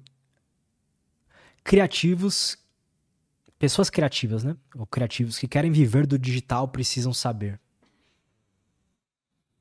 Precisam saber o que criativos que querem viver do digital precisam saber. Entender que você é um sintetizador de informação. O seu trabalho para viver do digital nada mais é do que consumir boas informações. É ser um curador de boas informações. Você vai, igual um curador de arte, você vai ver um mar de informações. A inf internet está cheia de informações, certo? Qualquer pessoa pode ir lá e consumir um conteúdo de qualquer coisa e ficar boa naquilo. Só que ninguém tem tempo disso. E, e muitas pessoas querem uma coisa um pouco mais é, metódica.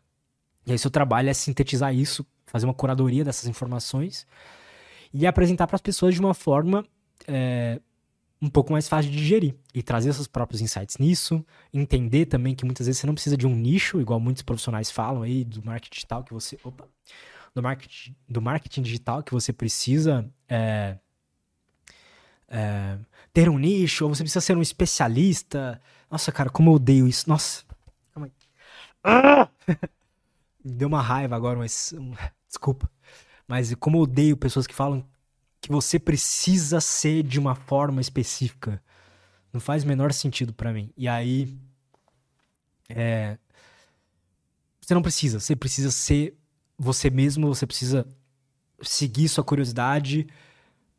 E com isso você vai fazer essa curadoria de informações e vai ser uma ponte de conhecimento, uma fonte de conhecimento também para pessoas que gostam dos mesmos assuntos que você. Pum, acho que resumi bem. O, qual o papel de um criativo que quer viver do, no digital, sabe? É, eu me considero uma pessoa que. um criativo, vamos botar assim. Mas não porque eu sou muito criativo, coisa assim, mas porque eu gosto de criar. E aí, pessoas que são assim, elas. É, basicamente, o que elas têm que fazer é um, fazer uma boa curadoria de informação e. E, e trazer para as pessoas da tua forma única, com a tua própria originalidade, sabe? É tão engraçado, tipo, ver, as pessoas, ver vários perfis no Instagram que são todos iguais uns aos outros, assim. É, é, coloca assim, social media no Instagram. Que você vai ver um monte de gente que fez um curso de social media, se fala, fala que é um social media, tem um perfil de 50 seguidores e os assuntos, as, o design é tudo a mesma coisa de várias pessoas. E isso é tão broxante, assim, eu acho. Acho que a graça tá em você encontrar a sua própria forma, assim, de, de entregar teu conteúdo, sabe? Do meu jeito que eu encontrei é fazer tudo preto e branco, ser uma coisa bem solta, o mais solta possível, que é a forma que eu gosto de fazer. E a esperança que eu tenho, e eu percebo isso todos os dias, é que as pessoas veem que não tem um problema em você ser você mesmo, sabe? O Márcio Garcia falou. É, perguntou: Boa noite, Lutz. Me conta um pouco da sua história, da onde veio e como começou a carreira digital. Cara, eu nasci em Manaus, no Amazonas. Depois eu fui, morei no Ceará. Depois eu morei em Minas. Depois eu vim para São Paulo, com 7 anos de idade. É importante essa, essa fonte de informação porque eu acho que eu nunca me eu nunca tive muitos amigos assim constantes da infância. Sabe aquele amigo que você cresceu com você? Esse tipo de coisa eu nunca tive por conta disso. É, e aí eu sempre fui meio sozinho, assim. Eu sempre fui o cara que ficava, ficava sempre sozinho depois da escola, por exemplo. E sozinho não, com o computador. E aí na, na internet foi onde eu encontrei a minha as minhas diversas turmas, assim, digamos. E com uns 10 anos de idade, foi, 10 anos de idade, eu ganhei meu primeiro computador. Na época eu lembro que eu pedi um PlayStation 3 porque todos meus amigos tinham. E eu queria um PlayStation 3 por causa para jogar com eles quando eu chegasse da escola.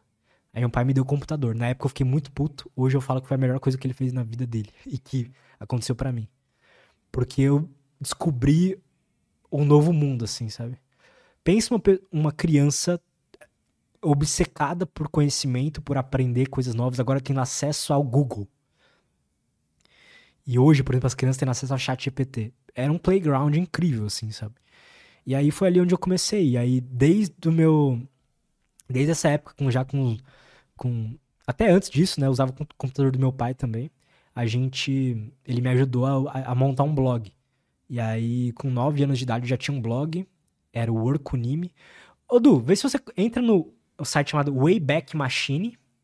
Wayback Machine. E coloca. Vai pedir pra você pôr uma URL lá. Aí você coloca orkunimi.com. E esse foi meu primeiro. Um dos meus primeiros blogs. Já eu, tive uns, eu tive um também com 7 anos de idade, com 8, que eu fiz com um, amigo, com um amiguinho meu assim. Isso, aí desce. Aí. Calma, sobe. Vai, tá vendo ali que tem uma. Isso aí, clica aí. Clica. Esses dois números aí que estão. Clica em algum desses. Clica aí na, na, no horário. Isso. Bota lá na tela pra gente ver. É, eu tive um blog também com 7, 8 anos de idade para falar sobre games, para falar sobre. Eu lembro que a gente falava de Clube Penguin, de Rabu, que como quais eram os segredos lá do Clube Penguin e tal. É, e esse aí foi meu primeiro blog, o Orkunimi, meu sozinho, né? E eu falava sobre assuntos que eu achava legal. falava tudo errado ali, falava sobre anime, né? Na época eu era viciado em animes. Aí eu criei esse blog chamado Orkunimi. Nessa época eu também tinha um canal no YouTube para fazer sobre games e tal. E eu sempre amei criar, cara. sempre amei criar coisas, assim. Principalmente escrever as minhas ideias e disseminar minhas ideias. Eu, criava, eu fazia muitos vídeos, assim, é, sozinhos. Eu tirava foto minha, jogava no Photoshop. Isso eu tinha uns 10, 11 anos. Jogava no Photoshop e colocava poderzinho em mim. Não tá aparecendo o cara falou? Ah, tá. Agora. É, criava, colocava poderes em mim, colocava uns raios e coisas assim. É, então sempre gostei de viver assim no meu mundo e criando essas coisas, sabe? Falando das coisas que eu. Sabe o, papo que eu falei de tirar o que tá dentro de mim e mostrar para as pessoas, ver se elas têm algum insight sobre isso? Nessa época, se você for descendo, não sei se é nesse print ou no outro, tem. Olha lá, YouTube. Caralho, é muito foda ver isso. Canal no YouTube. Foda demais. Desce. E. Vai descendo. Falando sobre Pokémon. Eu era viciado em tartarugas também. Eu, eu che... entrava em contato com blogs maiores que os meus para fazer a parceria. Desce. E eu fiz um concurso de desenhos, cara. Chegou. Olha como é louco isso. Chegou mais de 50 desenhos para mim.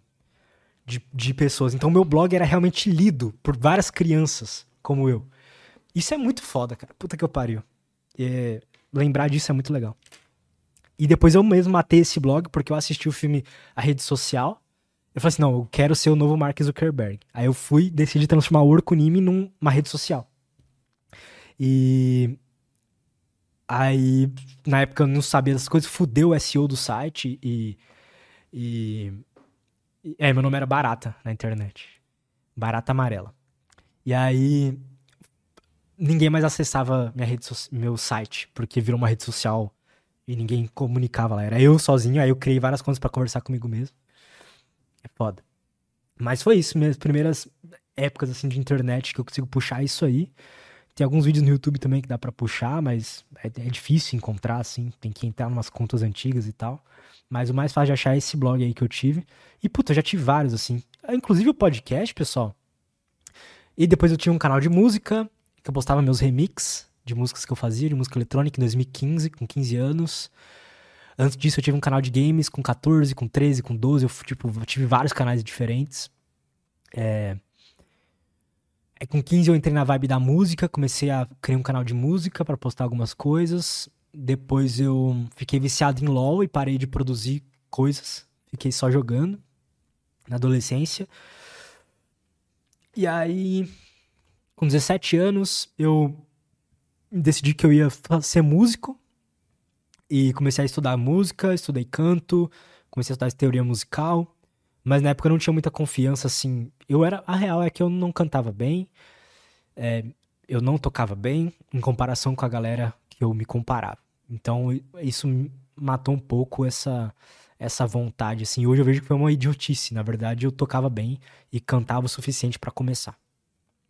E aí passou esse tempo, aí eu decidi durante um tempo eu meio que tive a decisão, comecei a trabalhar CLT, decidi é, que eu ia fazer medicina, simplesmente porque o assunto que eu mais gostava era psicologia.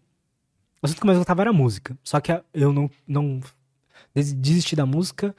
O segundo assunto que eu mais gostava era psicologia. Só que na época não existia Eslen, não existia ninguém é, dessa, dessa dessa leva de hoje. Então, eu achava que psicologia era um monte de gente maluca e pobre, que não ganhava dinheiro. E aí eu fiquei tipo, puta, não vou fazer psicologia que não vai dar dinheiro. Então, vou fazer o seguinte: vou fazer medicina e, e fazer psiquiatria, que deve ser a mesma coisa, eu pensava. E aí também eu não suportei estudar os assuntos do Enem, é, que, que tinha que estudar para passar. E aí eu desisti mais uma vez de um, de um sonho. É, e aí, nesse meio tempo, um pouco antes da pandemia acontecer, tipo em 2018, 2019, eu comecei a, a pensar sobre fazer um podcast. Na época chamaria Jovem Lobo, se eu não me engano. Era isso mesmo, Jovem Lobo. Fiz até logo na época, fiz várias coisas assim. E fiz até site, mas nunca comecei. eu iria ser um podcast tipo esse, assim, falando pra câmera só, falar minhas loucuras. E aí, nessa época, na mesma época mais ou menos, eu conheci o Flow Podcast em 2019, mais ou menos ali, bem no começo, 2018 talvez. Episódio 5, se eu não me engano, bem no início dos caras. Me apaixonei pelo formato, conheci os podcasts gringos que eles se inspiraram, Joe Rogan, Alex Friedman. E aí eu me apaixonei mais ainda e falei assim, um dia eu vou fazer isso. E aí eu comecei a... Tive a ideia de fazer um canal de corte na época, pra... Porque eles ainda não tinham, não existia canal de corte no Brasil ainda. Nem o Flow tinha, era o único podcast que tinha na época. E aí eu pensei em fazer porque eu via que lá fora os caras tinham. E aí eu posterguei essa ideia porque eu tava confortável com CCLT, com trabalhar É, recebemos um salário ali todo dia. Eu ganhava bem até, porque eu, além do CLT, eu fazia uns freelance. Eu lembro que, sei lá, já teve mês que eu ganhei 6 mil reais, 7 mil reais. É, bem novo, assim. Então, era raro, mas acontecia. E aí, eu gastava todo esse meu dinheiro em instrumentos, em comidas e, e computadores, coisas tecnológicas. E aí, é, posterguei, decidi não fazer porque eu tava confortável. E aí, aconteceu a pandemia, fui demitido, e aí eu falei, ah, agora não tem jeito, é, eu preciso... Na época eu tinha várias coisas assim no meu cartão de crédito, puta, eu fiz várias, também várias decisões merda. Na época eu tava com vários problemas ali dentro de casa também. E aí eu precisava sair de casa, não aguentava mais. E aí eu decidi que eu ia fazer o canal de corte. É, que na época ainda também não tinham muitos, já tinham feito, mas tinha uns três ou quatro. E aí eu fui o primeiro a fazer cortes de todos os podcasts, né? Fui meio visionário nesse sentido, porque na época só existia o Flow, mas eu sabia que eles estavam começando a, a produzir outros podcasts, tipo o Podpah, que começou lá.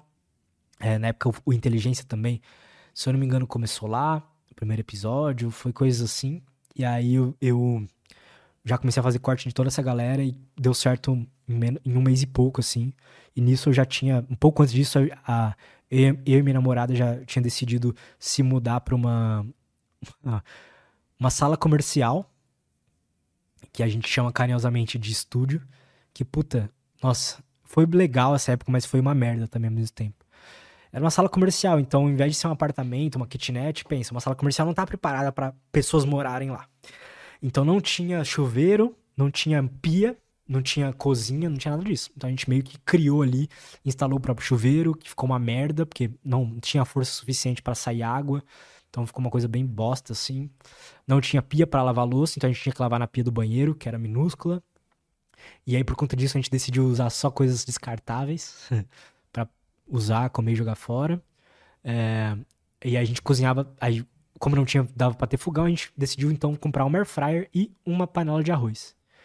E aí a gente fazia tudo na panela de arroz e na air fryer. Era todo dia a mesma coisa. Arroz, um frango que a gente comprava na Swift, e era isso que a gente tinha. E aí de final de semana o Du, depois ele também veio morar com a gente lá nessa sala comercial, ele decidiu largar meio que tudo lá no interior, assim, e arriscar. Por isso eu sou muito grato a ele, obrigado. Inclusive, deixa eu te dar um presente. Aqui da Insider. Aham, é pra você. Não, não tinha ninguém pra, para dar hoje. Falei assim, ah, vou dar pra esse vagabundo. É nóis. O Du é um grande amigo aqui que tá comigo desde o início e só tenho a agradecer a ele por arriscar, assim, comigo, sabe? É, sou eternamente grato a ele. E aí a gente teve essas. Passou por esse momento que foi bem difícil, mas foi bem importante, assim. E aí a gente como não, não, tinha cama também, então a gente dormia. E eu não podia deixar que as pessoas, que o dono lá descobrisse que a gente morava lá. Então chegava, tipo, eles, ninguém podia saber que a gente poderia morar lá. e aí a gente, em vez de pôr uma cama, a gente botou um sofá-cama, e aí de dia virava um sofá, e de noite virava uma cama. E aí o Du dormia numa, num colchão inflável, que não funcionava. Então ele, ele enchia o colchão, dormia no colchão inflável, e de manhã o colchão já tava desinchado, desinflado. E aí a gente, enfim, viveu nisso aí por alguns meses, uns seis meses. Aprendi a, a ser grato por algumas coisas que eu não dava tanto valor, assim. E foi nessa época que eu desenhei na minha parede, num, numa, no meu, num post-it, assim, e colei na minha parede, no computador, na verdade, que ficava na minha parede. Eu desenhei esse microfone e desenhei Lutz Podcast. É, 10 mil dólares, 50 mil reais. Que era o que eu ia juntar, ia juntar aquele dinheiro e ia arriscar em fazer meu podcast, que era o que eu realmente queria fazer. E aí a gente, eu juntei algo parecido com isso, até um pouco é, menos. E a gente acabou decidindo que a gente ia arriscar assim mesmo. Começou a olhar uns apartamentos de tipo 3 mil reais, assim, porque a gente tinha aquele aluguel guardado por uns três meses. Só que a gente chegou nesse aqui e falou: puta, é esse, tem que ser esse, tem que ser essa é isso que a gente quer. E aí eu, a gente decidiu arriscar aqui, que era, era 6.500 na época por mês. E também foi mais uma vez arriscando, mas sempre com muito sangue no olho. E o podcast também deu certo ali em um mês e meio. Já no vigésimo episódio, em dois meses, assim, acho. Vigésimo episódio já, já deu certo, já monetizou e, e comecei a viver disso apenas. E foi essa é a minha história, assim, no digital. Depois, claro, eu criei o Estoico Moderno, que foi um canal que é, monetizei ele com apenas um vídeo. O primeiro vídeo deu mais de 200 mil views. Hoje eu creio, esses dias eu criei o Coelho Branco, que é um canal que fez a mesma coisa, com zero inscritos, com zero vídeos. No primeiro vídeo dá mais de 200 mil views. Meio que, sei lá, me divertindo, assim, fazendo o que eu gosto e tentando ver até onde a minha curiosidade me leva, sabe? Se eu consigo realmente viver disso impactar vidas com isso, me impactar com isso. É, mandaram uma pergunta que eu vi também, é, quem que é o seu maior ídolo, né? E eu não tenho um ídolo assim não, cara. Tipo, eu já tive vários na adolescência e tal, mas hoje eu não gosto dessa parada de ídolos, mas a se tem uma figura que eu admiro muito foi o Leonardo da Vinci, assim. E apesar de sei lá, não ser um ídolo, ele é um cara que me inspira, assim, de, de lendo a biografia dele, eu entendi o que, que é seguir a curiosidade e fazer o que você quer fazer. E tanto faz se vai dar certo ou não, sabe? E, e tá dando certo até agora. Então, é aí que, que entra as coisas. E aí o Patrick também mandou como que você conseguiu chamar os convidados tipo Wesley. Cara, na época o Wesley não era famoso. Eu sempre chamei convidados que não são famosos pro Lutz Podcast. E várias vezes eu deixei os convidados famosos aqui quando eles vieram nos podcasts, porque a gente fez bombar vários cortes e tal. Não sei se vocês sabem, mas a gente, tanto eu quanto o Fermento, que também traz pessoas desconhecidas, ou a Deriva, a gente traz, a gente mudou vidas de vários convidados que vieram aqui. Então eu me lembro, o Wesley tem todo o mérito, eu, eu não me coloco nenhum mérito disso, mas claro, mas assim, quando ele veio aqui ele tinha 50 mil seguidores. E na semana seguinte ele já tinha. É, depois que ele veio, a gente bombou todos os cortes dele. E na semana seguinte ele tinha já, já 100 mil. E aí foi um crescimento e tudo mais. É... Então, eu não, me, eu não gosto de me colocar assim como alguém que ajudou nesse crescimento, mas com certeza tivemos um, um impacto ali. Na época ele não era famoso. E ele foi o. Até hoje eu acho que ele foi. Ele é o melhor convidado de trazer, assim, sabe? São, tem, quase todo mundo que eu trago é muito bom, sim. Mas se os convidados quiserem aprender algo com Wesley, cara, aprende a ser didático, a comunicar bem e a ser você mesmo, assim. Eu acho que por isso que é, o Wesley deu tanto certo e, e, e por que todos os podcasts gostam de, de levar ele, né?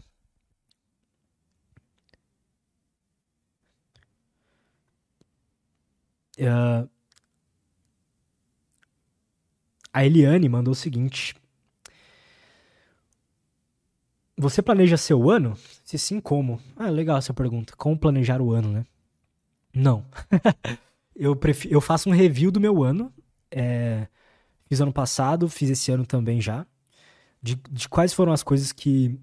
Quais comportamentos repetitivos que eu continuei tendo que eu não gostaria de ter. Quais foram os insights que eu, que eu, positivos que eu quero manter pro próximo ano. Quais. É, digamos, quais atitudes que eu sou orgulhoso de ter tido, quais que eu não sou tanto. Então eu faço um review do meu ano. E aí, a partir disso, eu melhoro como pessoa pro próximo, sabe? Esse negócio de ter metas e tudo mais, eu não gosto. Eu não gosto de ter metas, planejar anos, coisas assim. para mim não é algo legal. Eu prefiro. para mim não funciona, tá? Pra muita gente funciona, mas para mim não. E aí eu prefiro é, identificar onde eu posso melhorar, quais pontos, como indivíduo mesmo, e eu acredito que todo o meu trabalho, minha obra, vai vir de. O resultado da minha obra, dos meus trabalhos, vai vir de ser um indivíduo melhor. Então eu analiso meu ano como indivíduo e não como empresa ou como carreira, coisas assim. Eu analiso como indivíduo e, e tento melhorar pro, pro ano seguinte. O que eu planejo pro próximo ano, assim, fazendo um review desse ano, foi. É, continuar. Meio que continuar nesse caminho que eu consegui seguir esse ano, sabe? Em 2022, por exemplo, eu comecei a falar sim para coisas que eu não queria falar sim. Eu comecei a trabalhar mais do que eu gostaria, fazer coisas que eu não gostaria por dinheiro.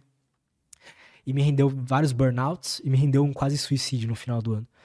E aí em 2023 eu voltei à terapia e comecei a a me preocupar mais comigo e, e com a minha saúde mental, assim.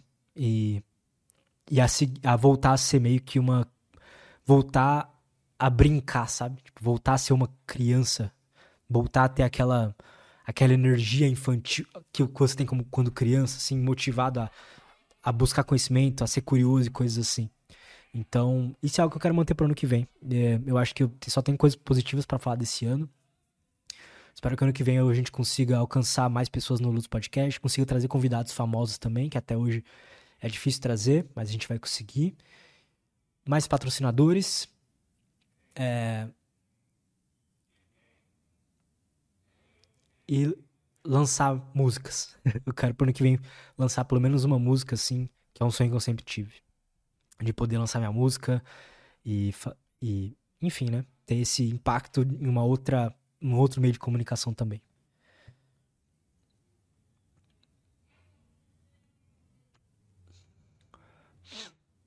Pessoal, obrigado aí por todo mundo que tá acompanhando. Vou continuar respondendo mais algumas perguntas aí. Já estamos a uma hora e cinquenta mais ou menos. Mas eu tô gostando de fazer esse negócio sozinho, é bem legal. É tipo um desabafo, né? Bem legal, gostei. Tem algumas perguntas de YouTube que o pessoal me mandou, e aí eu vou responder um pouco dessa da galera que também tá interessada em criar conteúdo. E eu, eu sendo bem sincero, acho que todo mundo deveria ser não todo mundo, né, que eu não gosto de impor regras em ninguém. Mas acho que todo a, a maioria das pessoas iria se beneficiar de produzir conteúdo na internet, sabe? e produzir conteúdo, principalmente no YouTube. E aí algumas pessoas me mandaram é, como que eu consigo viralizar canais com apenas um vídeo, né?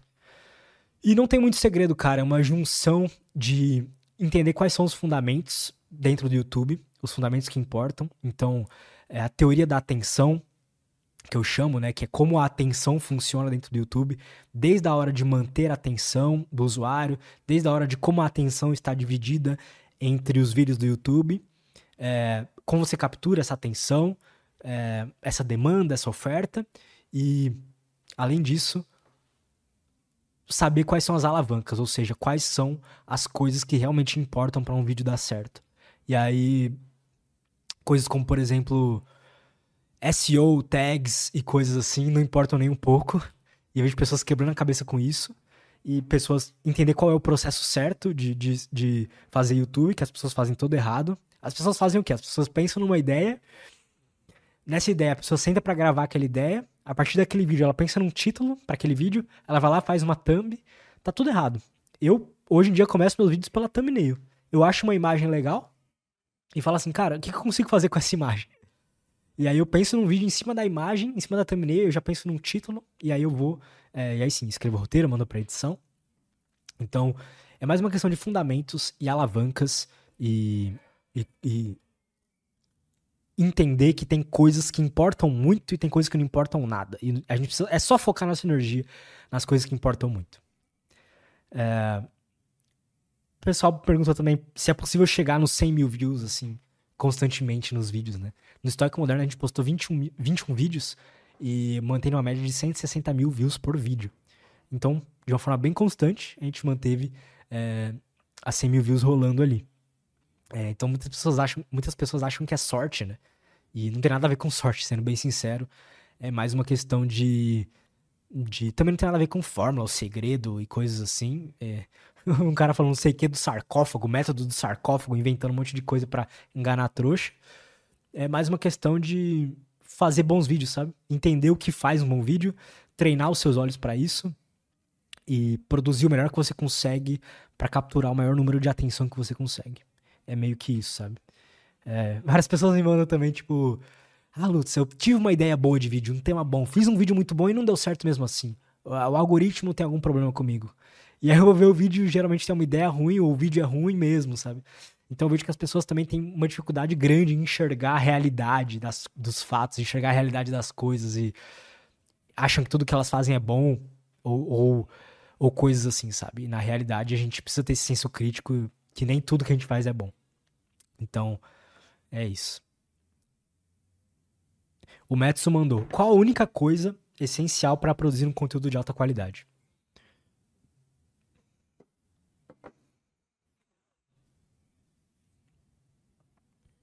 Cara, a resposta simples é criatividade. É...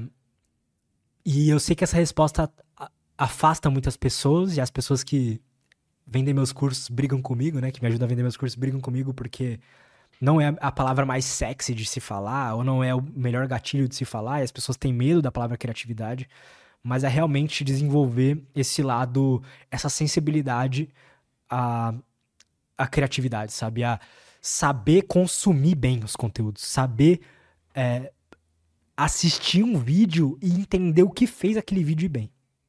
E aí sim você cria ferramentas necessárias para fazer os seus próprios vídeos. Ou mesmo pode servir para qualquer coisa, tá? Quando a gente fala em criar conteúdo, eu considero até escrever livro é criar conteúdo, fazer uma música é criar conteúdo. E aí é mesmo, segue o mesmo princípio. O que faz aquela música ser tão boa para mim? O que faz esse livro ser tão bom para mim? E aí é realmente ter olhos perceptivos, assim, você conseguir enxergar bem, uh, consumir bem conteúdo, sabe? E a partir disso você cria um repertório criativo mesmo, sabe? Então, falando de forma simples, eu acho que seria isso.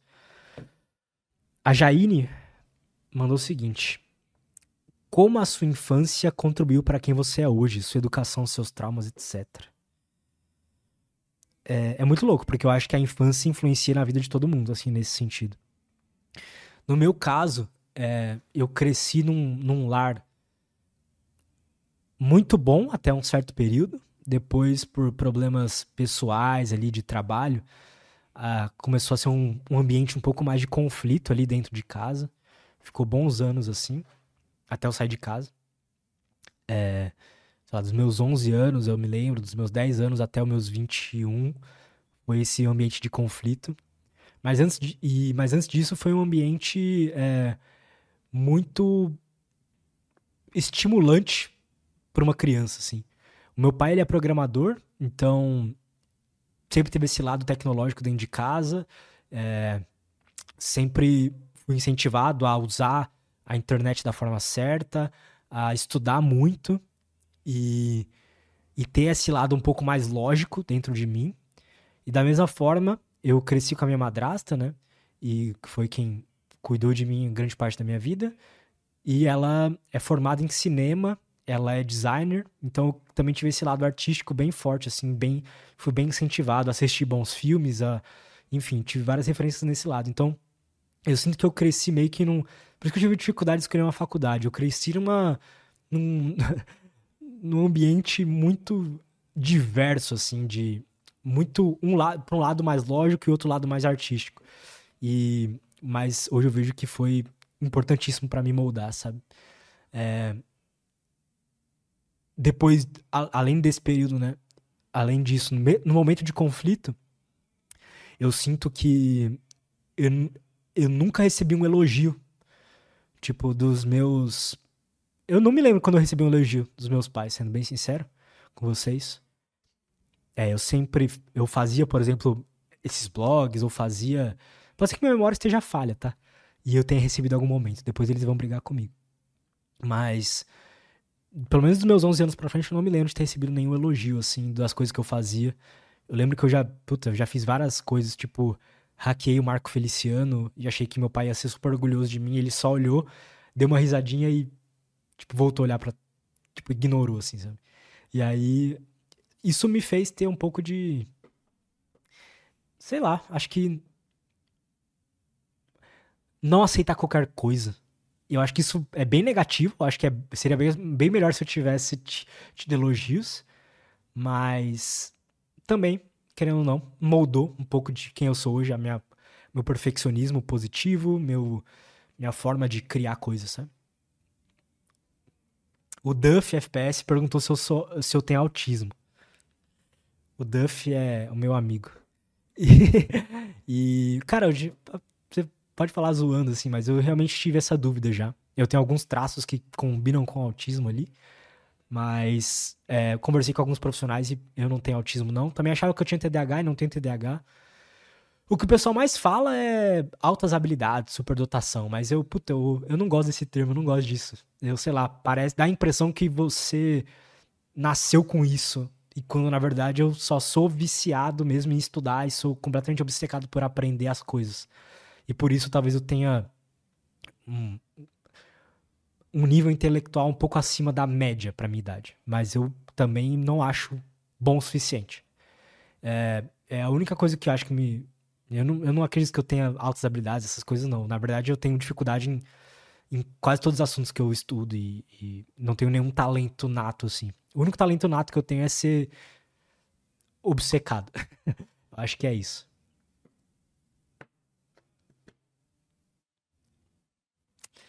Vou pegar mais umas perguntinhas aqui. Uh, o Felipe mandou: o que você almeja para o seu trabalho no futuro? Cara, eu pretendo continuar é, comunicando coisas, assim, como eu falei, é, em diversos meios que eu acho que eu, que eu gosto muito. Então eu pretendo criar documentários sobre temas legais, é, documentários nível Netflix mesmo, assim, algo bem legal. Pretendo lançar álbuns de música para continuar é, comunicando em uma outra via.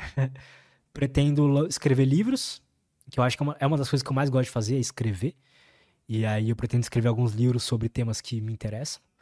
E fora isso, eu pretendo continuar a presença na internet cada vez maior, assim.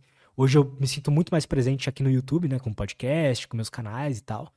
Mas eu quero ter um contato mais próximo ali também no Instagram com a galera. Eu quero criar uma comunidade assim, sabe? Eu queria que eu quero ter algo mais ou menos parecido com o que o Wesley fez com o RD. Só que não a plataforma em si, mas o senso de comunidade que as pessoas têm com o RD. Eu gostaria de ter algo assim, só que para pessoas curiosas que não gostam de regras e não se encaixam em nada e e sei lá, se sentem deslocadas da sociedade. e querem se rebelar de alguma forma. Então, eu gostaria de ter essa comunidade ali. Acho que a gente tá criando isso aos poucos. Então, é o futuro do meu trabalho, eu penso assim continuar fazendo podcasts, que eu amo fazer isso aqui, eu amo conversar com pessoas fodas. E é muito legal, é, puta, é muito recompensador para mim. E é isso, cada vez mais produzir conteúdos melhores.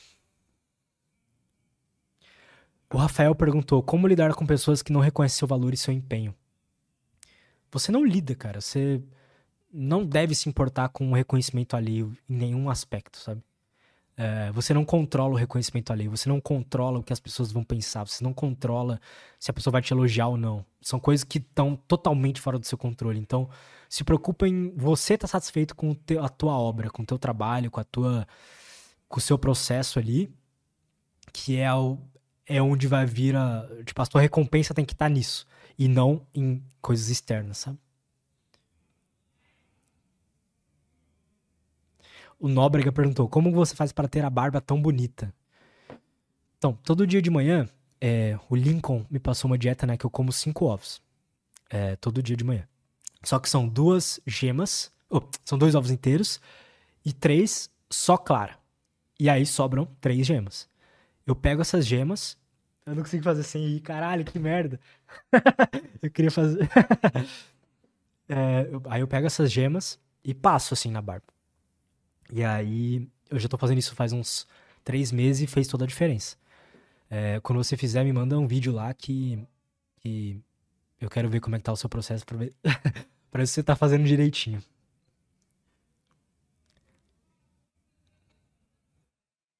O Marco mandou essa pergunta, eu achei boa. Você sente medo de chegar num ápice? Tipo, não ter nada mais com que evoluir? Cara, não. nenhum ser humano chega no ápice. Não existe um limite para o ser humano, cara. Não existe um limite para o conhecimento, não existe um limite para a plasticidade cerebral, não existe um limite para o desempenho físico, não existe um limite para o quão bem você consegue projetar uma garrafa ou fazer uma música. Então, não tenho medo de chegar no ápice, não. É, eu tenho medo de, de é, desistir. Eu tenho medo de acontecer alguma coisa que me faça entrar. O que eu tenho medo hoje, cara, é acontecer alguma coisa, algum gatilho, sei lá, que me faça entrar num processo de, de depressão de novo. E aí, isso geralmente faz eu não evoluir mais. Esse é o meu único medo. Mas se chegar no ápice, assim, eu acho que ninguém chega, cara. É impossível isso. É, todos os dias é o teu ápice, assim. Todos os dias deveria ser o teu ápice. Todos os dias você deveria. E quando eu falo você, eu tô meio que falando para mim mesmo. Você deveria fazer o, o melhor que você conseguiu fazer naquele dia, sabe? O pior, a pior sensação é você chegar no final do dia e, e sentir que você não deu o seu melhor. Puta, isso é destrutível, assim.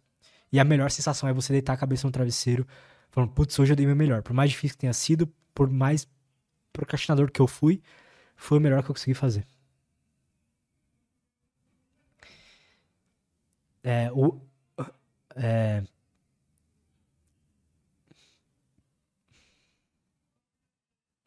o Dove perguntou, então você passa ovo na cara?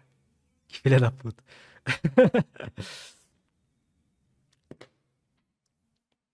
A Adriana Hertel, Hertel, sei lá, falou: o dom natural do Lutz é a criatividade, e isso é infinito. É... Não, eu não acho que é um dom, não. Eu acho que todo mundo é criativo num certo nível. Pessoas estão exercendo a sua criatividade que elas têm em níveis diferentes.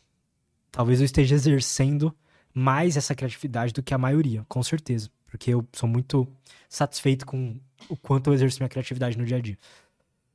Mas não é um dom isso, cara. É um, só um aspecto humano básico, assim. Senão a gente nunca teria inventado fogo, senão a gente nunca teria inventado a roda, senão a gente nunca teria inventado a engenharia, a, a luz elétrica. Então, são coisas inatas a todos os seres humanos. Não tem nada de especial nisso. É, é realmente só que eu priorizo ter. No meu tempo livre, eu priorizo exercitar isso, sabe? Então, por isso que eu falo que eu tenho dificuldade muitas vezes de assistir séries e filmes, apesar de eu amar. Fazer isso é. Costuma ser muito difícil quando eu tô ansioso, porque eu preciso estar tá exercitando a criação de alguma forma. E aí. É, eu acabo fazendo outras coisas que não ver o filme coisas assim. O Matheus Lacerda mandou. Uh, Lutz, fala, como, fala sobre como você aprendeu a fazer o que deve ser feito mesmo não querendo fazer naquele dado momento. Digo, nem sempre eu consigo ser produtivo por querer descansar de vez em quando. Cara, você perguntou isso pra pessoa errada. Eu sou completamente foda-se pra isso. É, o que que deve ser feito? Quem que define o que que deve ser feito, sabe? É, para mim, na minha vida, quando eu defino algo, por exemplo, amanhã eu vou treinar. E naquele momento eu sinto que eu não tô afim, eu simplesmente não vou. E, sei lá, tá tudo bem. Eu, a grande questão é que eu fico bem com essa decisão. Porque eu sei que no dia seguinte eu vou. Entende? É, quando eu não tô afim de alguma coisa, eu simplesmente não faço. É, existe uma linha hoje na internet que eu respeito muito, claro, que é fazer o que deve ser feito. E por mais indisposto que você esteja, mas é algo que não funciona para mim. E eu prefiro, como eu falo, eu prefiro seguir meio que o fluxo do meu humor. É, eu sinto que eu, o meu humor varia um pouco mais do que o da maioria das pessoas. E aí eu me adaptei dessa forma. A, de acordo com o meu humor, eu vou meio que fazendo as tarefas do dia. Então, se, por exemplo, eu tô muito motivado a estudar e bater o horário de ir pra academia, e talvez se eu não ir naquele horário, talvez eu não consiga ir, não tô nem aí, cara. Eu continuo estudando porque eu tô motivado a estudar. E aquela motivação, ela é muito importante para conseguir é, é muito importante utilizar aquela motivação para conseguir reter as informações ali. Então, é mais uma questão assim. Mesmo assim, eu sei, eu percebo que me exercitar, me alimentar bem, dormir bem, são coisas que me ajudam a ter mais disposição e ficar ter uma vida mais feliz, com menos variação de, de, de sentimentos, de humores, e aí por isso que eu não fico também muitos dias sem ir. Eu acabo entendendo a importância daquilo e vou quando eu, quando eu achar que faz sentido eu ir sabe? Então, é meio que isso, assim, eu vou. Eu fico bem à vontade com essas decisões que eu tomo e às vezes de procrastinar coisas que, mesmo coisas que são importantes para mim. Tipo, puta, eu amo estudar música e eu botei na minha agenda que eu ia estudar música todo dia um pouquinho. Cara, tem, tem dias que eu não tô afim. E aí eu vou fazer outras coisas, vou estudar outras coisas. Mas a, a questão é que eu nunca tô parado, assim. Eu acho que essa é uma coisa que é interessante pensar, porque uma coisa é você, quando não fazer o que deve ser feito, você vai lá e fica rolando Reels e TikTok. E sei lá, perdendo o teu tempo, gastando a coisa mais valiosa que a gente tem que é o nosso tempo, né? É importante pensar que a gente vai morrer. E. Nossa, mas tem uma crise existencial agora. É importante pensar que a gente vai morrer. E. É importante que nosso. Que a gente use o nosso tempo da melhor forma. E tem vezes que a gente não usa. Né? E aí, às vezes, o, quando você não faz o que deve ser feito, igual você disse, desde que você esteja fazendo algo que você não vai se arrepender quando você tiver 90 anos à beira da morte, eu acho que tá tudo bem. O Leonardo Ciufi, grande Ciufi, digníssimo. Já vi aqui no podcast um físico brilhante disse o seguinte: O Lutz é brilhante, um comunicador exímio. Ele permite que o entrevistado fale sobre aquilo que quer falar. Eu achava que ele era jornalista, mas o poder de comunicação do Lutz é natural. Obrigado, Léo. O Léo, PHD aí, doutor em física, já vi aí no podcast. CIUF. Pesquisem aí no, no programa que é bem legal. A gente falou bastante sobre física e matemática e, e a linguagem do universo. Jerus Araújo falou o seguinte: Lutz, quais idiomas você fala? Alguma dica? Eu falo só português e inglês. Eu não sei espanhol. É... E é isso. só falo português e inglês. Eu aprendi meio que por osmose, assim, por, como eu falei, como eu sou extremamente curioso e quero aprender tudo que tá na minha frente, eu descobri que os melhores conteúdos estão sempre em inglês. E aí é, eu sempre vou consumir coisas já direto em inglês. E foi meio que por, por necessidade, assim, de, por exemplo, ler um livro em inglês. No começo eu tinha que praticamente jogar todo ele no Google Tradutor. E hoje eu jogo só algumas poucas palavras lá para fazer sentido, mas hoje eu praticamente só leio e consumo coisas em inglês, assim. E eu aprendi meio que na prática mesmo. É...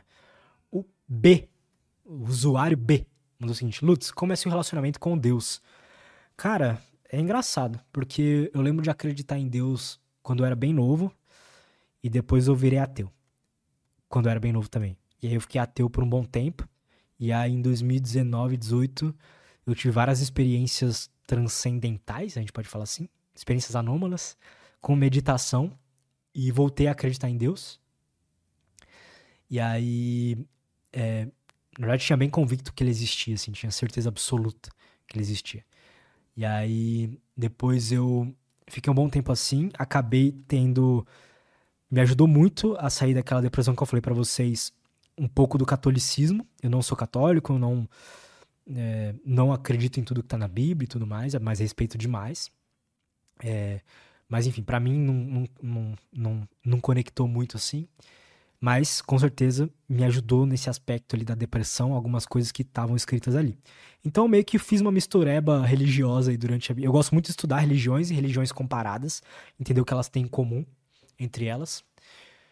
E. Mas esse foi meu, meu conexão com Deus. E aí, de um tempo para cá, eu, sinceramente, não sei se ele existe, não tenho certeza se ele existe, nem tenho certeza que ele não existe. Eu fico tranquilo com a dúvida e eu aceito que a gente não tem como a gente saber. É, é isso. Talvez eu não tenho muito. Eu não curto muito religiões, cara. E é uma coisa que me coloca numa caixinha, não só para religiões, mas coisas com caixinhas assim muito definidas. Não faz muito sentido para mim, porque para mim a cultura e a religião faz parte da cultura, faz parte da informação que a gente desenvolveu como humanidade. É, ela tá sempre evoluindo.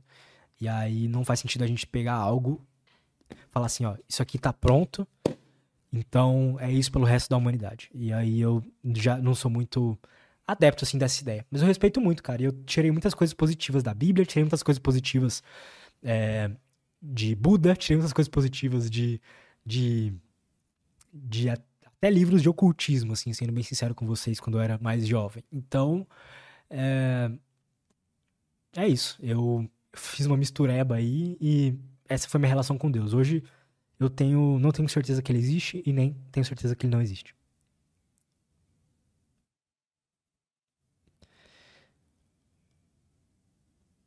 O Patrick Liberato falou, não sabia que tinha como misturar matemática com, biologia. Pô, como não, cara? É, tem um canal no YouTube que vocês podem colocar. Du, põe aí no YouTube para mostrar para eles. Escreve assim na pesquisa. É, The Programming Language of Biology. Of Cells. Cells. C-L-L-S. Bota lá na tela. Vai descendo. Vai descendo. Calma aí. Vai descendo, vai descendo. Desce. Aí, esse canal aí. Esse. Não. Nanorooms. Esse aí. Clica nesse canal. Clique em vídeos. Clique em mais populares aí. Dá um zoom só pra eu enxergar aí. Uh, tá bom. nesse canal ele explica um pouco sobre a matemática da biologia. E aí ele vai falar sobre a linguagem da programação da biologia, da vida, vai falar um pouco por que, que existe uma fórmula matemática ali de recursion, né, que é recursão, assim, recursiva, se não me engano, a tradução, que para quem estuda programação também tem que aprender isso é, ali dentro da biologia. Então, sim, tem uma lógica, uma matemática na biologia também.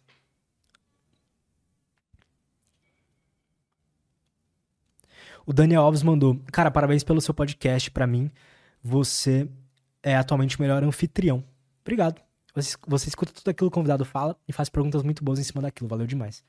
Obrigado, cara. É, eu me esforço para ser o melhor um dia.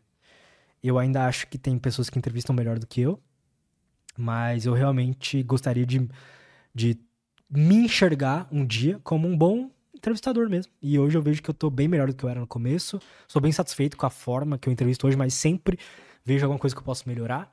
E um dia, quem sabe, né, ser reconhecido como um bom um bom entrevistador aí, tipo um Abujana da vida, um, um Jô, que eu não gosto muito do Jô, pra ser sincero, mas ele falavam que ele era um bom entrevistador, né? Além do cockpit, perguntou, quais os seus hobbies? Cara, tudo que eu faço é meu hobby. É, eu só faço hobbies, e aí eu ganho dinheiro com meus hobbies.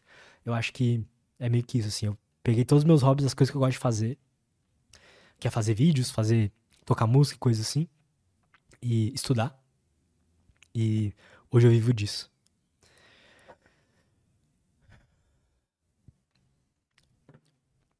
Pessoal, obrigado. Obrigado a todo mundo que esteve aí nessa live de hoje. Foi bem especial para mim. Eu nunca tinha feito mais isso depois que as coisas começaram a dar certo.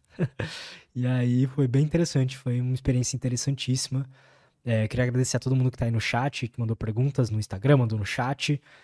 Vocês são foda de verdade. Não, não estaria aqui se não fosse a, a audiência de vocês. Então, obrigado por acompanhar. Espero que a gente continue ainda por anos e anos e anos produzindo conteúdos cada vez melhores, impactando cada vez mais vidas. E é isso, pessoal. Obrigado. É, faça mais vezes. Você acha que eu deveria fazer mais vezes? Manda aí. Porque daí, quem sabe, eu faço uma coisa dessa uma vez por mês. Pode ser, pode ser interessante.